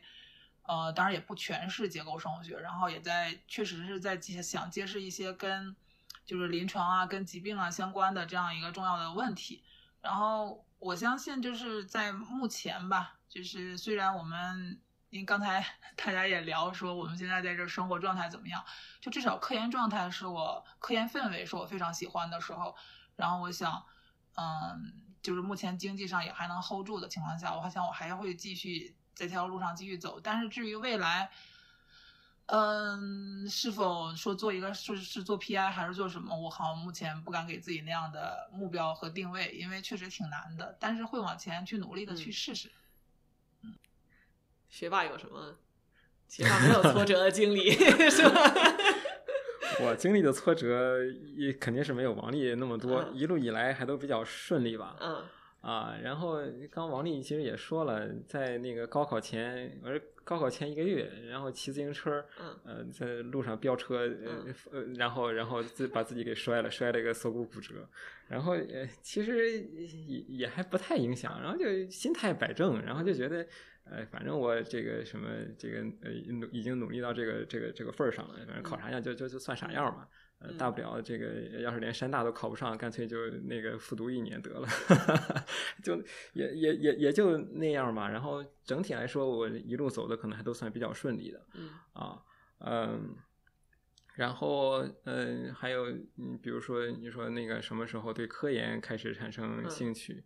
这个呢是。呃，我特别小的时候，其实那时候就已经对自然科学产生兴趣了。我小学的时候吧，然后去我们市，我我们是个小城市，呃，然后那个市图书馆，然后关于这个科学科普类的书籍，那小孩其实那时候也只能是看那个科普类的书籍嘛。呃，那些书籍不算很多，但是呃，我反正我是把那个我们市两个图书馆里的所有的科普类的书籍，应该是全看遍了。嗯啊，然后就就小的时候就就对这个自然科学比较感兴趣。呃，就是那种，就是我从小我要当个科学家那种那种，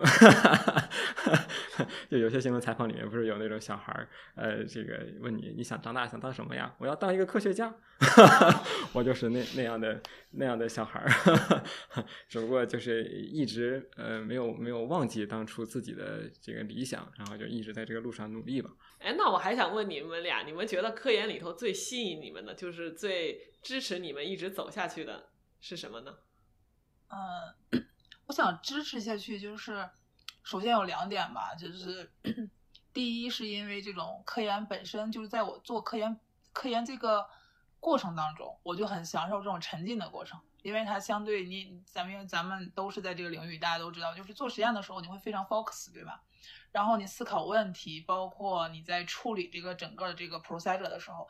你整个人都是相对于比较沉静的这样状态。其实这跟自己性格可能有关。首先，我会非常喜欢这样的一个状态，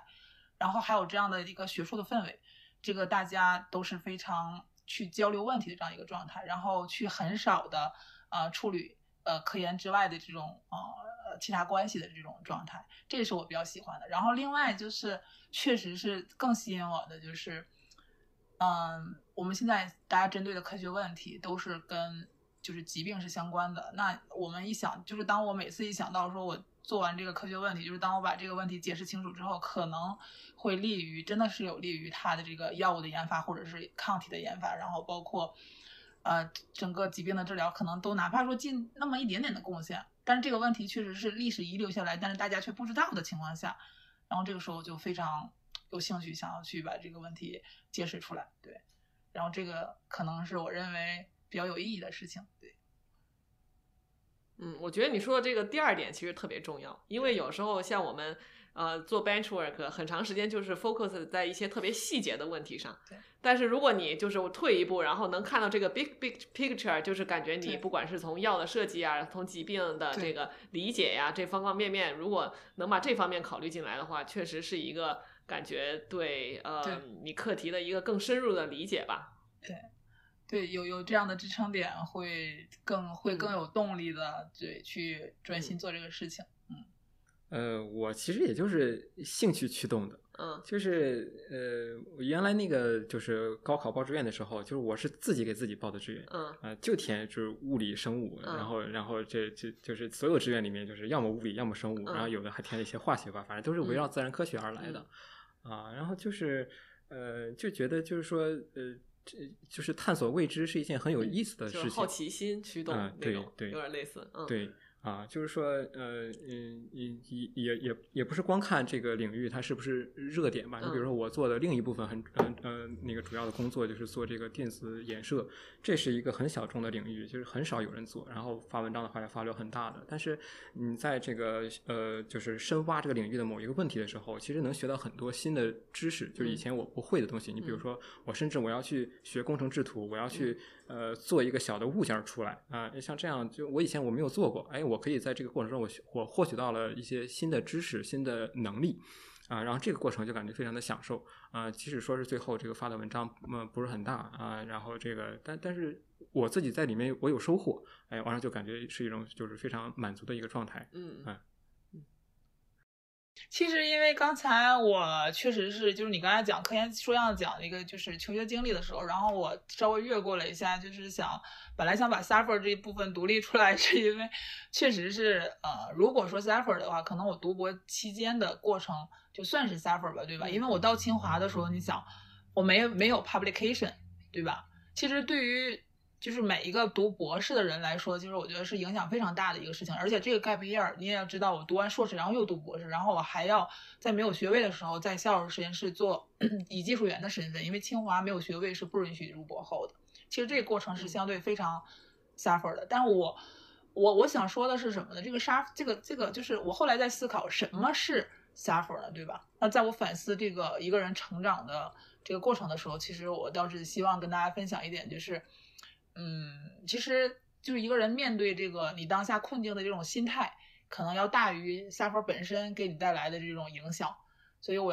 也就是说，可能后面也是慢慢自己悟到的吧。对，但我更希望跟大家分享的就是，一个人要有一种什么状态呢？就是首先要相信自己，也这样的话能影响你周围的老师和朋友，能够看到你就是想要去努力、想要去改变的这样一个决心和气魄。所以说，你为什么遭遇 suffer 和你遭遇 suffer 的是什么已经不重要了，重要的是你想不要想要去改变。当然，我承认我确实很幸运，我遇到就比如说，在我其实在我跟周恒合作的过程当中，你想我也处于一个 suffer 的状态，就是我还没有学位呢。然后，嗯，那我所以我说为什么我会很感动，说我看到周恒，包括呃，就是和这个合作的人，包括我当在周恒认呃在在清华遇到的一些小伙伴，所以我会很感动。就当当时处我自己处于一个就什么都没有的状态的时候，然后，呃，在在我想要去努力的时候，然后周围的同学和老师愿意帮助你，对这样的一个过程，所以，嗯、就是挺挺抱歉的，反正我的故事有点多少有点撒鸡汤，但我可能的确是，可能就是的确是，但这是真实的故事，对，确实是真实的，但是确实是在经历了 suffer 之后，我确实是对人生有了反思，就是你自己的整个人，你是就相当于是一种蜕变吧，对人格的，我感觉我人格可能就是变得更坚强了，也更完整了，就是你更有有坚有坚韧的部分，也有柔软的部分了，所以我可能会挺感激那段就是摔打和呃和锤炼的这样的一个状态，对。所以有的时候，当你说你说我为什么说人要有勇气是是是才是对的呢？就是当我有勇气想要去改变专业，然后想要去清进清华，然后其实那个时候我是很相信自己的一个状态，但这肯定离不开就是当时周围认识的很多老师和同学对我的鼓励和认可了。那有的时候人生就是这样，就是就是有一句话叫什么说不是你有希望了你才去坚持，是坚持了才有希望。好像也确实是因为坚持了才遇到了 Piezo，你说是吧？对，所以就是人生你很难说什么阶段是 suffer，什么阶段是好的状态，但只要是希望分享给如果有听友遇到很就是你正认为你自己处于 suffer，我希望大家能够保持一个好的心态，相信自己，或者是去求助于你周围的任何力量，能让你自己有勇气去改变。哎，那你说你博士期间的 suffer 就是因为课题做的不顺利吗？对课题、环境、对沟通、对这些，嗯，现在反思一定是因为那个时候。首先，其实你无论你的环境给你的是什么，我现在反思之后，就包括现在，我也希望分享给好朋友、小伙伴，对吧？我确实在反思自己。当我认为呃自己的课题走不下去的时候，或者说当你认为沟通出现问题的时候，到底是？这个问题本身，还是因为是不是自己不够坚强，或者说我自己是不是 read paper 不够，对吧？所以当时的这些反思，已经是我进入清华的时候已经有了一个反思了。所以为什么说实话，就是这些失败也好，还是这些挫折也好，也是在我跟周恒去进行 p 头 t 这个课题的时候，我会带着这些反思，能更沉下心来去坚持。我就是刚才你也提到说，为什么要一直坚持的原因，我可能也是因为在总结了过去。上一段学习经历当中自己的不足和缺陷的时候，然后去想要去努力弥补的这样的一个状态，对。嗯，那你为什么能一直相信自己呢？因为我看，其实我们有很多听友也说，就是因为这些 suffer，所以觉得自己不行，然后觉得自己坚持不下去了，所以才会选择放弃。但是你还能一直只相信自己，这一点我就觉得很难得。对，相信自己，其实。嗯，我我猜想是不是？其实这段要不要插播一下？那个 周恒，你像周恒学霸的这种相信自己，是因为一直对自身的认可和觉得自己很优秀，对吧？是不是这种相信来，就是学霸的这种相信，是不是这种心态？就是我我是这么觉得啊，就是相信自己，这应该是一个无条件的事情。呃，那那你的呃呃，就是你跳出你自己的身体，你想你自己的精神意志，你只能控制你自己的躯体。那你不相信自己，你还相信相信谁呢？你连自己都不相信，你还能相信谁呢？嗯，我觉得这就是一个但是如果你经常遭遇，比如说你就是经，如果你经常遭遇一些呃失败吧，比如说就像我们以前考试的时候，如果你每次都考得不好，那你就会逐渐对学习这件事情丧失兴趣，然后你从而就变得越来越差，越来越差。呃，其实这么一件事情你要这么说的话，确实我高中的时候有一段那个呃 struggle 的一个经历，我可以说说那一段。呃，就是我呢，我我从小学呃一直到高高二，学习都是一直是很好的，就是呃我可以就是。呃，我那时候还经常是上课不听课，然后就是呃课课上我去把那个呃布置的作业写完，然后晚上我就有时间去看科普书，嗯，然后这样子就是去去课外的去看一些东西，那时候就相当于说我用了呃百分之五十的力气，哎，我就能呃考到学校里面前几名，一直是那样一个比较自信的一个状态的。但是到高三的时候。呃，这有一段呃，高三刚开学的时候，突然间不会考试了。嗯，呃，这个大家好像，就是我，我当时高三的时候已经转变过来，我不是那种玩的心，半玩半学的心态了，我已经在非常的努力了。呃，但是在我的努力之下，结果呃，考试成绩反而在不断的往下跌。呃，从本来可能呃学校的前二三十名，然后一下就慢慢跌到呃呃两三百名那种那种程度。那个时候其实对自信心是一个很大的打击的。就是虽然说跟王丽的那那些打击可能是。等级上还是要差很多，那确实是，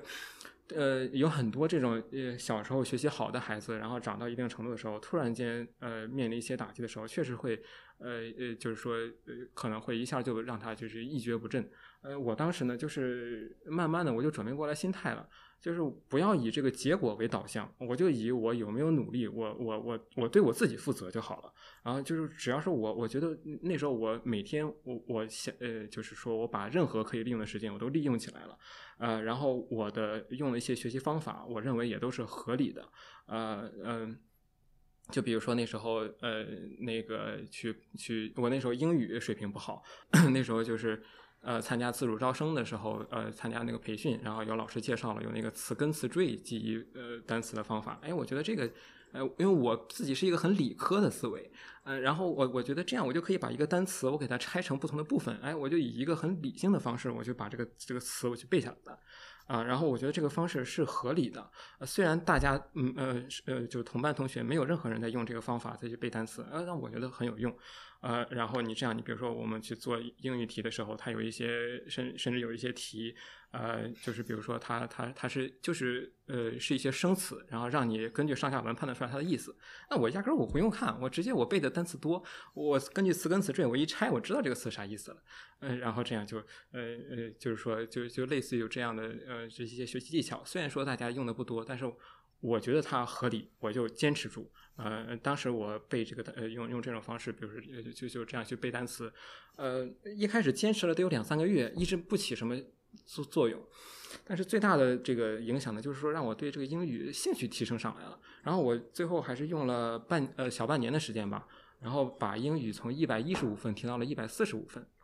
然后最后高考也考到了一百四十一。啊，虽然可能是我这个人英语的人生巅峰了，后来 就是说在那个呃这个虽然这个困境比较小，可能呃，但是在这个困境里面，就是说主要还是你要把这个心态去摆平，就呃每天我想的就不是说是这个这个考试呃能不能考好，我那时候就想着就是。呃，考试考好了呢，我我以前我经常是每次考试就是上上次考好了，那么下面这一学期我就不好好学了，下一学期就会往下跌。我那时候成绩经常是一学期，比如说班班里呃呃那个那个前前一一两名的，在学校里面也是前十或者前二十那样子，然后下次我就能跌到一百多名那样，就是那浮动特别大。然后所以那时候就想着，就是考试如果能考好一次，呃，我可能就翘尾巴。那考差了的话，反而能指出来我的一些问题。哎，我对应的我知道我哪块弱，我可以对应的那块我去我去我去学习，啊，呃，就当时就把这个心态给放稳，哎，然后就就不以这个呃呃这个结果为导向。那时候就每天晚上放学的时候，呃呃，我都喜欢去，就是说就都已经晚自习到深夜了，到十点多，然后。我还喜欢去一个无人的公园，然后在里面就是走一趟，然后就觉得心里特别的。虽然那时候成绩还是不好，然后那个呃还是有些压力，但是就觉得，嗯，我这一天我过得很充实，就那样一个充实的感觉。那时候我其实所以说，我觉得，呃，后来我摔伤了之后，我还是那么个心态，我已经我已经呃尽了我最大的努力了。我不管这个最后的结果好不好，我都可以接受这个结果啊，大不了我再来一年。我其实还挺享受当时的那种很充实的那种心理状态的。啊，就这样，就是说，就把这个呃，这个当时这个呃，suffer 这个这个这个这个过程给熬过去了。后来就是说，呃呃呃，又又能考到这个学校里的前几名了，然后就就像就像这样，就把这个段儿给熬过去了。嗯，就是找对方法，享受过程。对对对吧？对，不要重视结果。嗯嗯。对，你看周恒就是在高中的时候。就已经能有那样的心态，所以为什么我刚才讲到科研经历的时候，也在说这个心态的重要，对吧？但是你看学霸就是在很小的时候，他就能意识到这个问题，这种觉悟。所以当然周恒他确实是之前也是也说过，他可能看过很多电影啊，读过一些书籍，所以他成熟的或者说他觉悟的比较早。那那那你为什么我先问问学霸呢？就是我想反衬一下学渣为什么悟性，对吧？悟性的比较晚，就是。我后来也认识到是心态的问题了，但是嗯，确实是相对于那些就成功比较早的人来说是相对比较晚的。然后就回答雅贤的那个问题，说为什么还要相信自己，就是因为我已经认识到是我心态的问题了。但是当然，就是有有有那种就是自己可控的和不可控的生活带给我来的这种呃 suffer 吧。然后我。可能就像周航说，就是小时候你要怎么相信自己？可能我从小是一个比较偏科的人，我数学比较好，然后我会相信自己脑子还可以。然后到后来的时候，其实我在清华去 gap year 的时候，然后我其实认识到一个很大的问题，就是当我面对这些学霸的时候，说实话我一点都不怯场。其实当时周恒应该也能感觉到，当然跟我小伙伴那些友善肯定有很大关系。确实，我承认。在某些就是在理解方面，在物理、化学，甚至是生物的基础方面，可能我没有其他的小伙伴要好。但是呢，我这个人心态就 后面发生了一些转变，就是我总能看到自己身上的一点点优点。可能后来总结一下，可能我自己的理解力应该是不差，就可能基础不够好，但理解力不够，就是还可以。然后还有就是就是 organization，就是相当于叫什么你的的这种统筹和组织的这种能力可能还可以。可能我我认为就是这些基础能力对于做 science 来说，至少目前我认为是呃做就做我一点点喜欢的这种东西来说是足够了的。然后，如果说非要再说成长过程当中其他的能够促使我有自信的这个点，就是比如说我在大学期间，我从事社会活动，我去做家教，然后包括我在读博士期间，因为要解决自己的那个就是生计，然后也去做家教，我就发现，无论是我，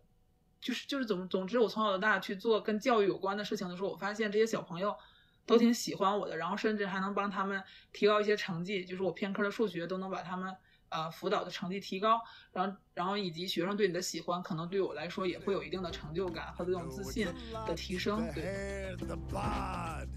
When you're staring at a demigod, what can I say except you're welcome for the tides, the sun, the sky? Hey, it's okay, it's okay, you're welcome. I'm just an ordinary demigod. Hey, what has two thumbs and pulled up the sky? When you were waddling yay high, this guy. When the nights got cold, who stole you fire from down below? You're looking at him, yo. Oh, also I lasso the sun. You're welcome to stretch your days and bring you fun. Also I harness the breeze. You're welcome to fill your sails and shake your trees. So what can I say except 你单身问题呢？啊？单身问题呢？ 啊？你不是说你你之前是咋说来着？是说追她的男生都已经排到从这儿排到巴黎了，还是排到哪儿来着？行，这段可以，这段这段不用切，对，可以说那个，笑死了，对，这段是事实是吗？不，是是当时就是在就是呃排队的时候，可能是那个出于疫情防疫的目的，要隔离很远，就是在北京可能站了一个人，在巴黎站了一个人，就就类似于这样的。就就知道就知道你就知道周恒得黑我，对我当时是雅贤是这样，就是呃。我我是因为你想，你读博期间啊，你不顺利，那你肯定没心情谈恋爱。那读博之后，然后你 gap year，你要想要学位，没心情谈恋爱。然后再之后做 PSO two 的课题比较紧张，又比较 struggle，然后自己当然了，确实有一点点出想出国的这个愿望，然后又觉得。就是好像这些所有的一系列的事情叠加在一起之后，就感觉好像自己没有那个精力去顾及想要谈恋爱这个事情了，你知道吧？然后周文刚才说的那个，我曾经确实那么回答过别人，但是当时在自己就是叫什么呢？呃，青春的时候确实是排有人有有有追，然后当时我就放言，现在还很青春，现在 也很青春。谢谢谢谢，我会我会保持，我会我会保持住的那个。当时我就说啊，我在北师大嘛，北师大是离那个西直门比较，其实比较近了，但可能也有几站地。然后我就跟大家都说，哎呀，我说追我的人已经从那个铁狮子坟排到西直门了。对，哦，这西直门是吧？我给记错了。对，然后有点远。然后你听我说，我就发现，我就发现 C 位的女生都有这种豪言。然后这这句话其实在我几年前就跟大家讲的嘛。然后最近那个浪姐出来之后，不是说。那个、那个、那个明星也说说人家说什么从哪排到巴黎了。后来我一想啊，原来这个豪放的女生、有魄力的女生都是这么自信的吗？但可是你清华那么多博士，那不都都这个恋爱科研两不误吗？这也不耽误时间啊，还可以两个人共同携手科研。对，还是自己心态的问题。就那段时间，其实也有追求者了，但是我当时想的就是，当然可能是没那么，就是自己没有怎么说呢，就是自己还没有找到自己之前，因为你要知道，就是对于一个后知后觉、一个晚熟的人来说，他是希望能把他自己的一个 struggle 的这阶段度过过去的。就就说实话，可能直到 p s Two 的文章发表之后，然后甚至。后来又给自己设限，说我要等出国之后再找，为啥呢？说觉得啊，我自己要出国了，然后好像不太方便那个这个这个恋爱问题，所以你就知道，好像我就发现我我由于自己的一个这个这个呃经历的这个曲折之后，好像更关注自身的成长了。然后有的时候虽然会有吧，会有时候觉得哎，大家觉得你是不是一个人还是怎么样？但是我自己个人有的时候可能也出于一种心态，也是一种安慰自己，竟然觉得 focus 到自己也挺好的，对。然后就是我就是可能当我出国之前，因为你要知道面临这个年龄，然后当时你也说。我跟周恒做了两篇文章之后，其实想找个工作稳定下来，其实还是有机会的。但是在这个年龄段，然后放弃这个稳定的工作，然后还想再出来这个奋斗，其实心态上确实是我把感情的事情放的，怎么说呢？对于我人生的比重没那么大。我就认为，如果感情来了，你有一个志同道合的灵魂伴侣，那自然是好的。但如果没有，我也不觉得有缺憾。我就想，那可能是命运另外一种安排，想让我更加的。提升和丰富自己，对，就是现在是这个样的状态，呃，非常顺其自然的心态，现在是，对对对，对吧？嗯嗯嗯。哎，咱咱们那个收尾，你是不是还得回扣到科研上？要不然我感觉小伙伴一听是不是得走题了？科研算是一个引子吧，但是对对，呃，其实我感觉听咱们就听咱们播客的听友很多是希望在科研方面。找到一些，就是说不一定是 technical 方面的，但是可能是一些跟于心态呀，呃，或者是呃怎么样面对困难这方面的一些指导。我觉得你们俩都作为过来人，其实能提供更多这方面的信息。当然，科研也是很重要的了。你们俩科研做得好。对你要是真是全讲科研的事儿的话，可能就没人听了。对，我觉得挺开心的一点就是刚刚聊着聊着也是在。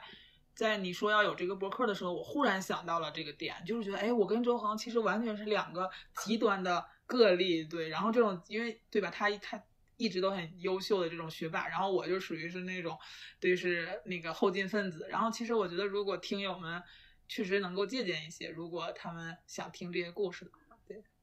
嗯，对。如果听友们有什么 suffer 的经历，可以在下面留言，然后我让。这个王丽和周恒安慰一下你们。哦对，然后还有就是，你看你提纲里面本来写的有一个有什么有趣的，一路走来有没有什么有趣的事情？我倒想起来有一个有趣的事情，就是是当然是我自己出糗啊。就当时是也是在那个 P S O 呃 Two 课题，当时是比较 struggle 的那段时间。然后那个就是当时有的有一次是在那个我们的微信群里面跟肖老师我们讨论。用什么载网？嗯啊，然后那个不是打字要敲那个 read，然后我的输入法把我给坑了，给我打出来一个狗日的。哎呀，我我一开始我我我没发现，我我事后我才发现，给我吓坏了，这什么玩意儿？我当时就想把那输入法给给它卸了。然后赶紧跟肖老师解释，好在没有引起什么误解。肖老师回复了吗？你看肖老师就没把它当回事儿，就就 好像是周恒应该是及时撤出了这段，我也记着呢。没撤，没撤，撤我是啊，没撤完啊。我是事后才发现，我怎么能撤得回呢？啊，那好吧，那我就只也记得这么一件趣事儿，对，太逗了。嗯，王丽有什么好玩的事吗？哎呀。那你说我这件事情好像大家听起来都很 suffer 是吧？哎，别呢，真的确实这样也不好。虽然把自己活成鸡汤了。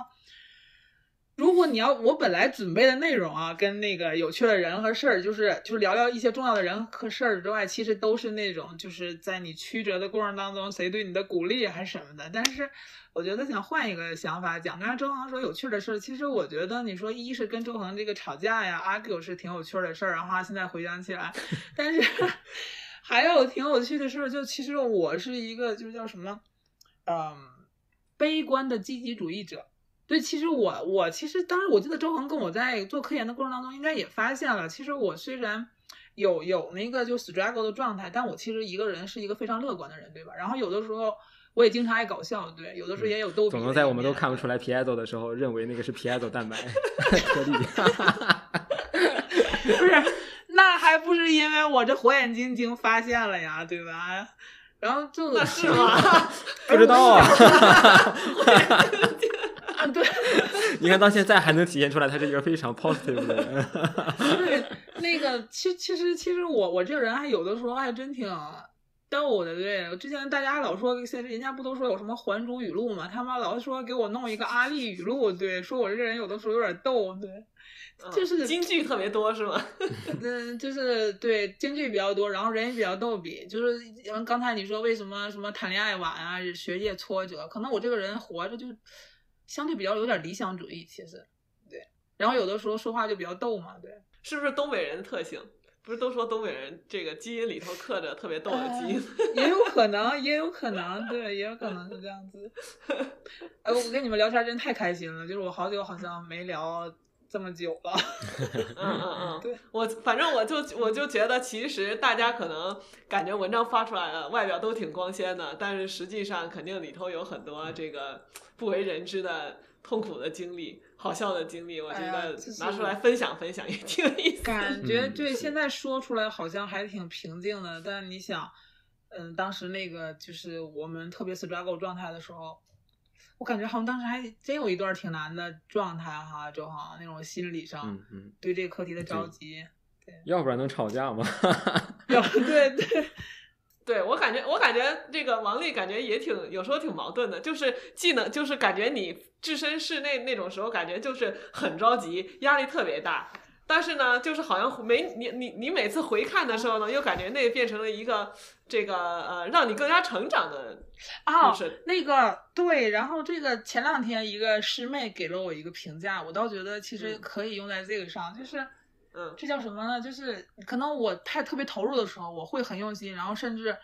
就像有的时候我安慰周恒现在状态，我说你不要上火，不要去太伤感。但当时自己可能都做不到，然后，但是我后来我有一个能力叫做反思的能力，然后这种反思的能力，他们给我叫做叫逆商，这是我新发现的一个词啊，他们用在我身上说，对，他说就是像你说为什么相信自己，然后为什么又能去反思总结，然后又能走出，就能跳出这个想法，可能就是，就对，就是这种逆商可能还可以，然后就就是面对面对逆性的面面对逆境的时候，总是能重新站起来。对对对，就是打不死的小强，然后什么杀不死你的都能使你更强大，反正就是那些 感觉哲人笔下的一些就是悲惨和遭遇都在我身上发生了，然后他们写的转折，然后我也过来了，就是喝着别人的鸡汤成为了鸡汤，这样 能成为鸡汤也不错，嗯，非常佩服，非常佩服，嗯，最后想跟听友们说点什么？嗯，跟听友们如果说想总结的话，我就认为说人生确实是充满了很多未知，跟我们现在想要做的，可能比我们想要做的科研问题还要呃故事性的精彩。对，然后就是大家去把人生当做一场经历就好。我自己也是这样子的心态去旅行的。对，然后希望大家都能找到更好的自己吧。嗯，呃，就是说。呃，你像我们，尤尤其像王丽，她遇到了我们在这课题上遇到这些困难，最后走出来了。嗯，但是有也有很多人，可能现在很多听友可能都现在都还处在一个比较 struggle 的一个状态。呃，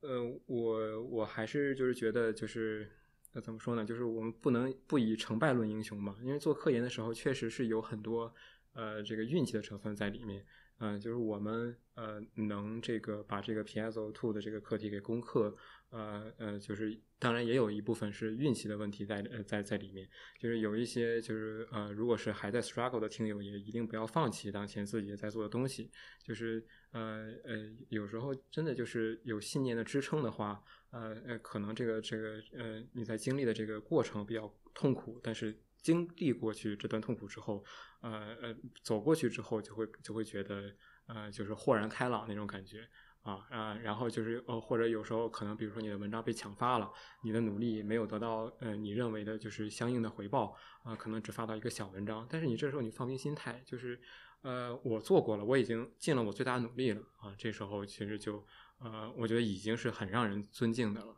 啊，我其实呃有很多的合作者。嗯，像我自己的老婆也是，我跟她也是合作者，我们就是合作课题认识的。像我们课题就被强发，然后还有像我们实验室也有很多师弟师妹的课题被强发。嗯，但是这个嗯，就是怎么说呢？抢发它只能抢发一篇文章，它不能抢走我的人生，我人生还需要再继续。啊，那这这个这这个这个文章过去了之后，哎，我们再去再出发，再从再从新的角度再去过好自己的人生吧。呃，两位嘉宾还有什么想说的吗？如果没有的话，我们就可以跟大家说再见了。好，大家再见。嗯，嗯好了好的，大家再见了拜拜，拜拜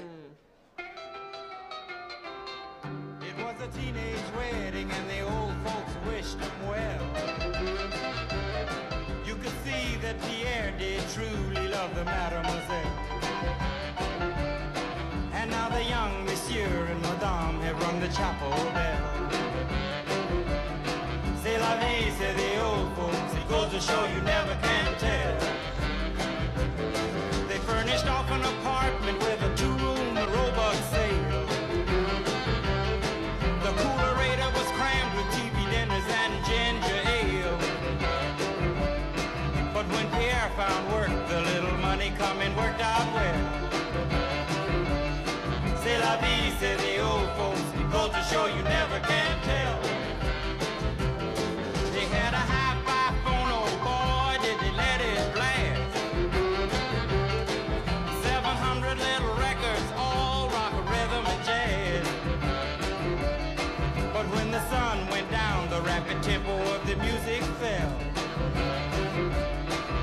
Bobby said the old folks, it goes to show you never can tell.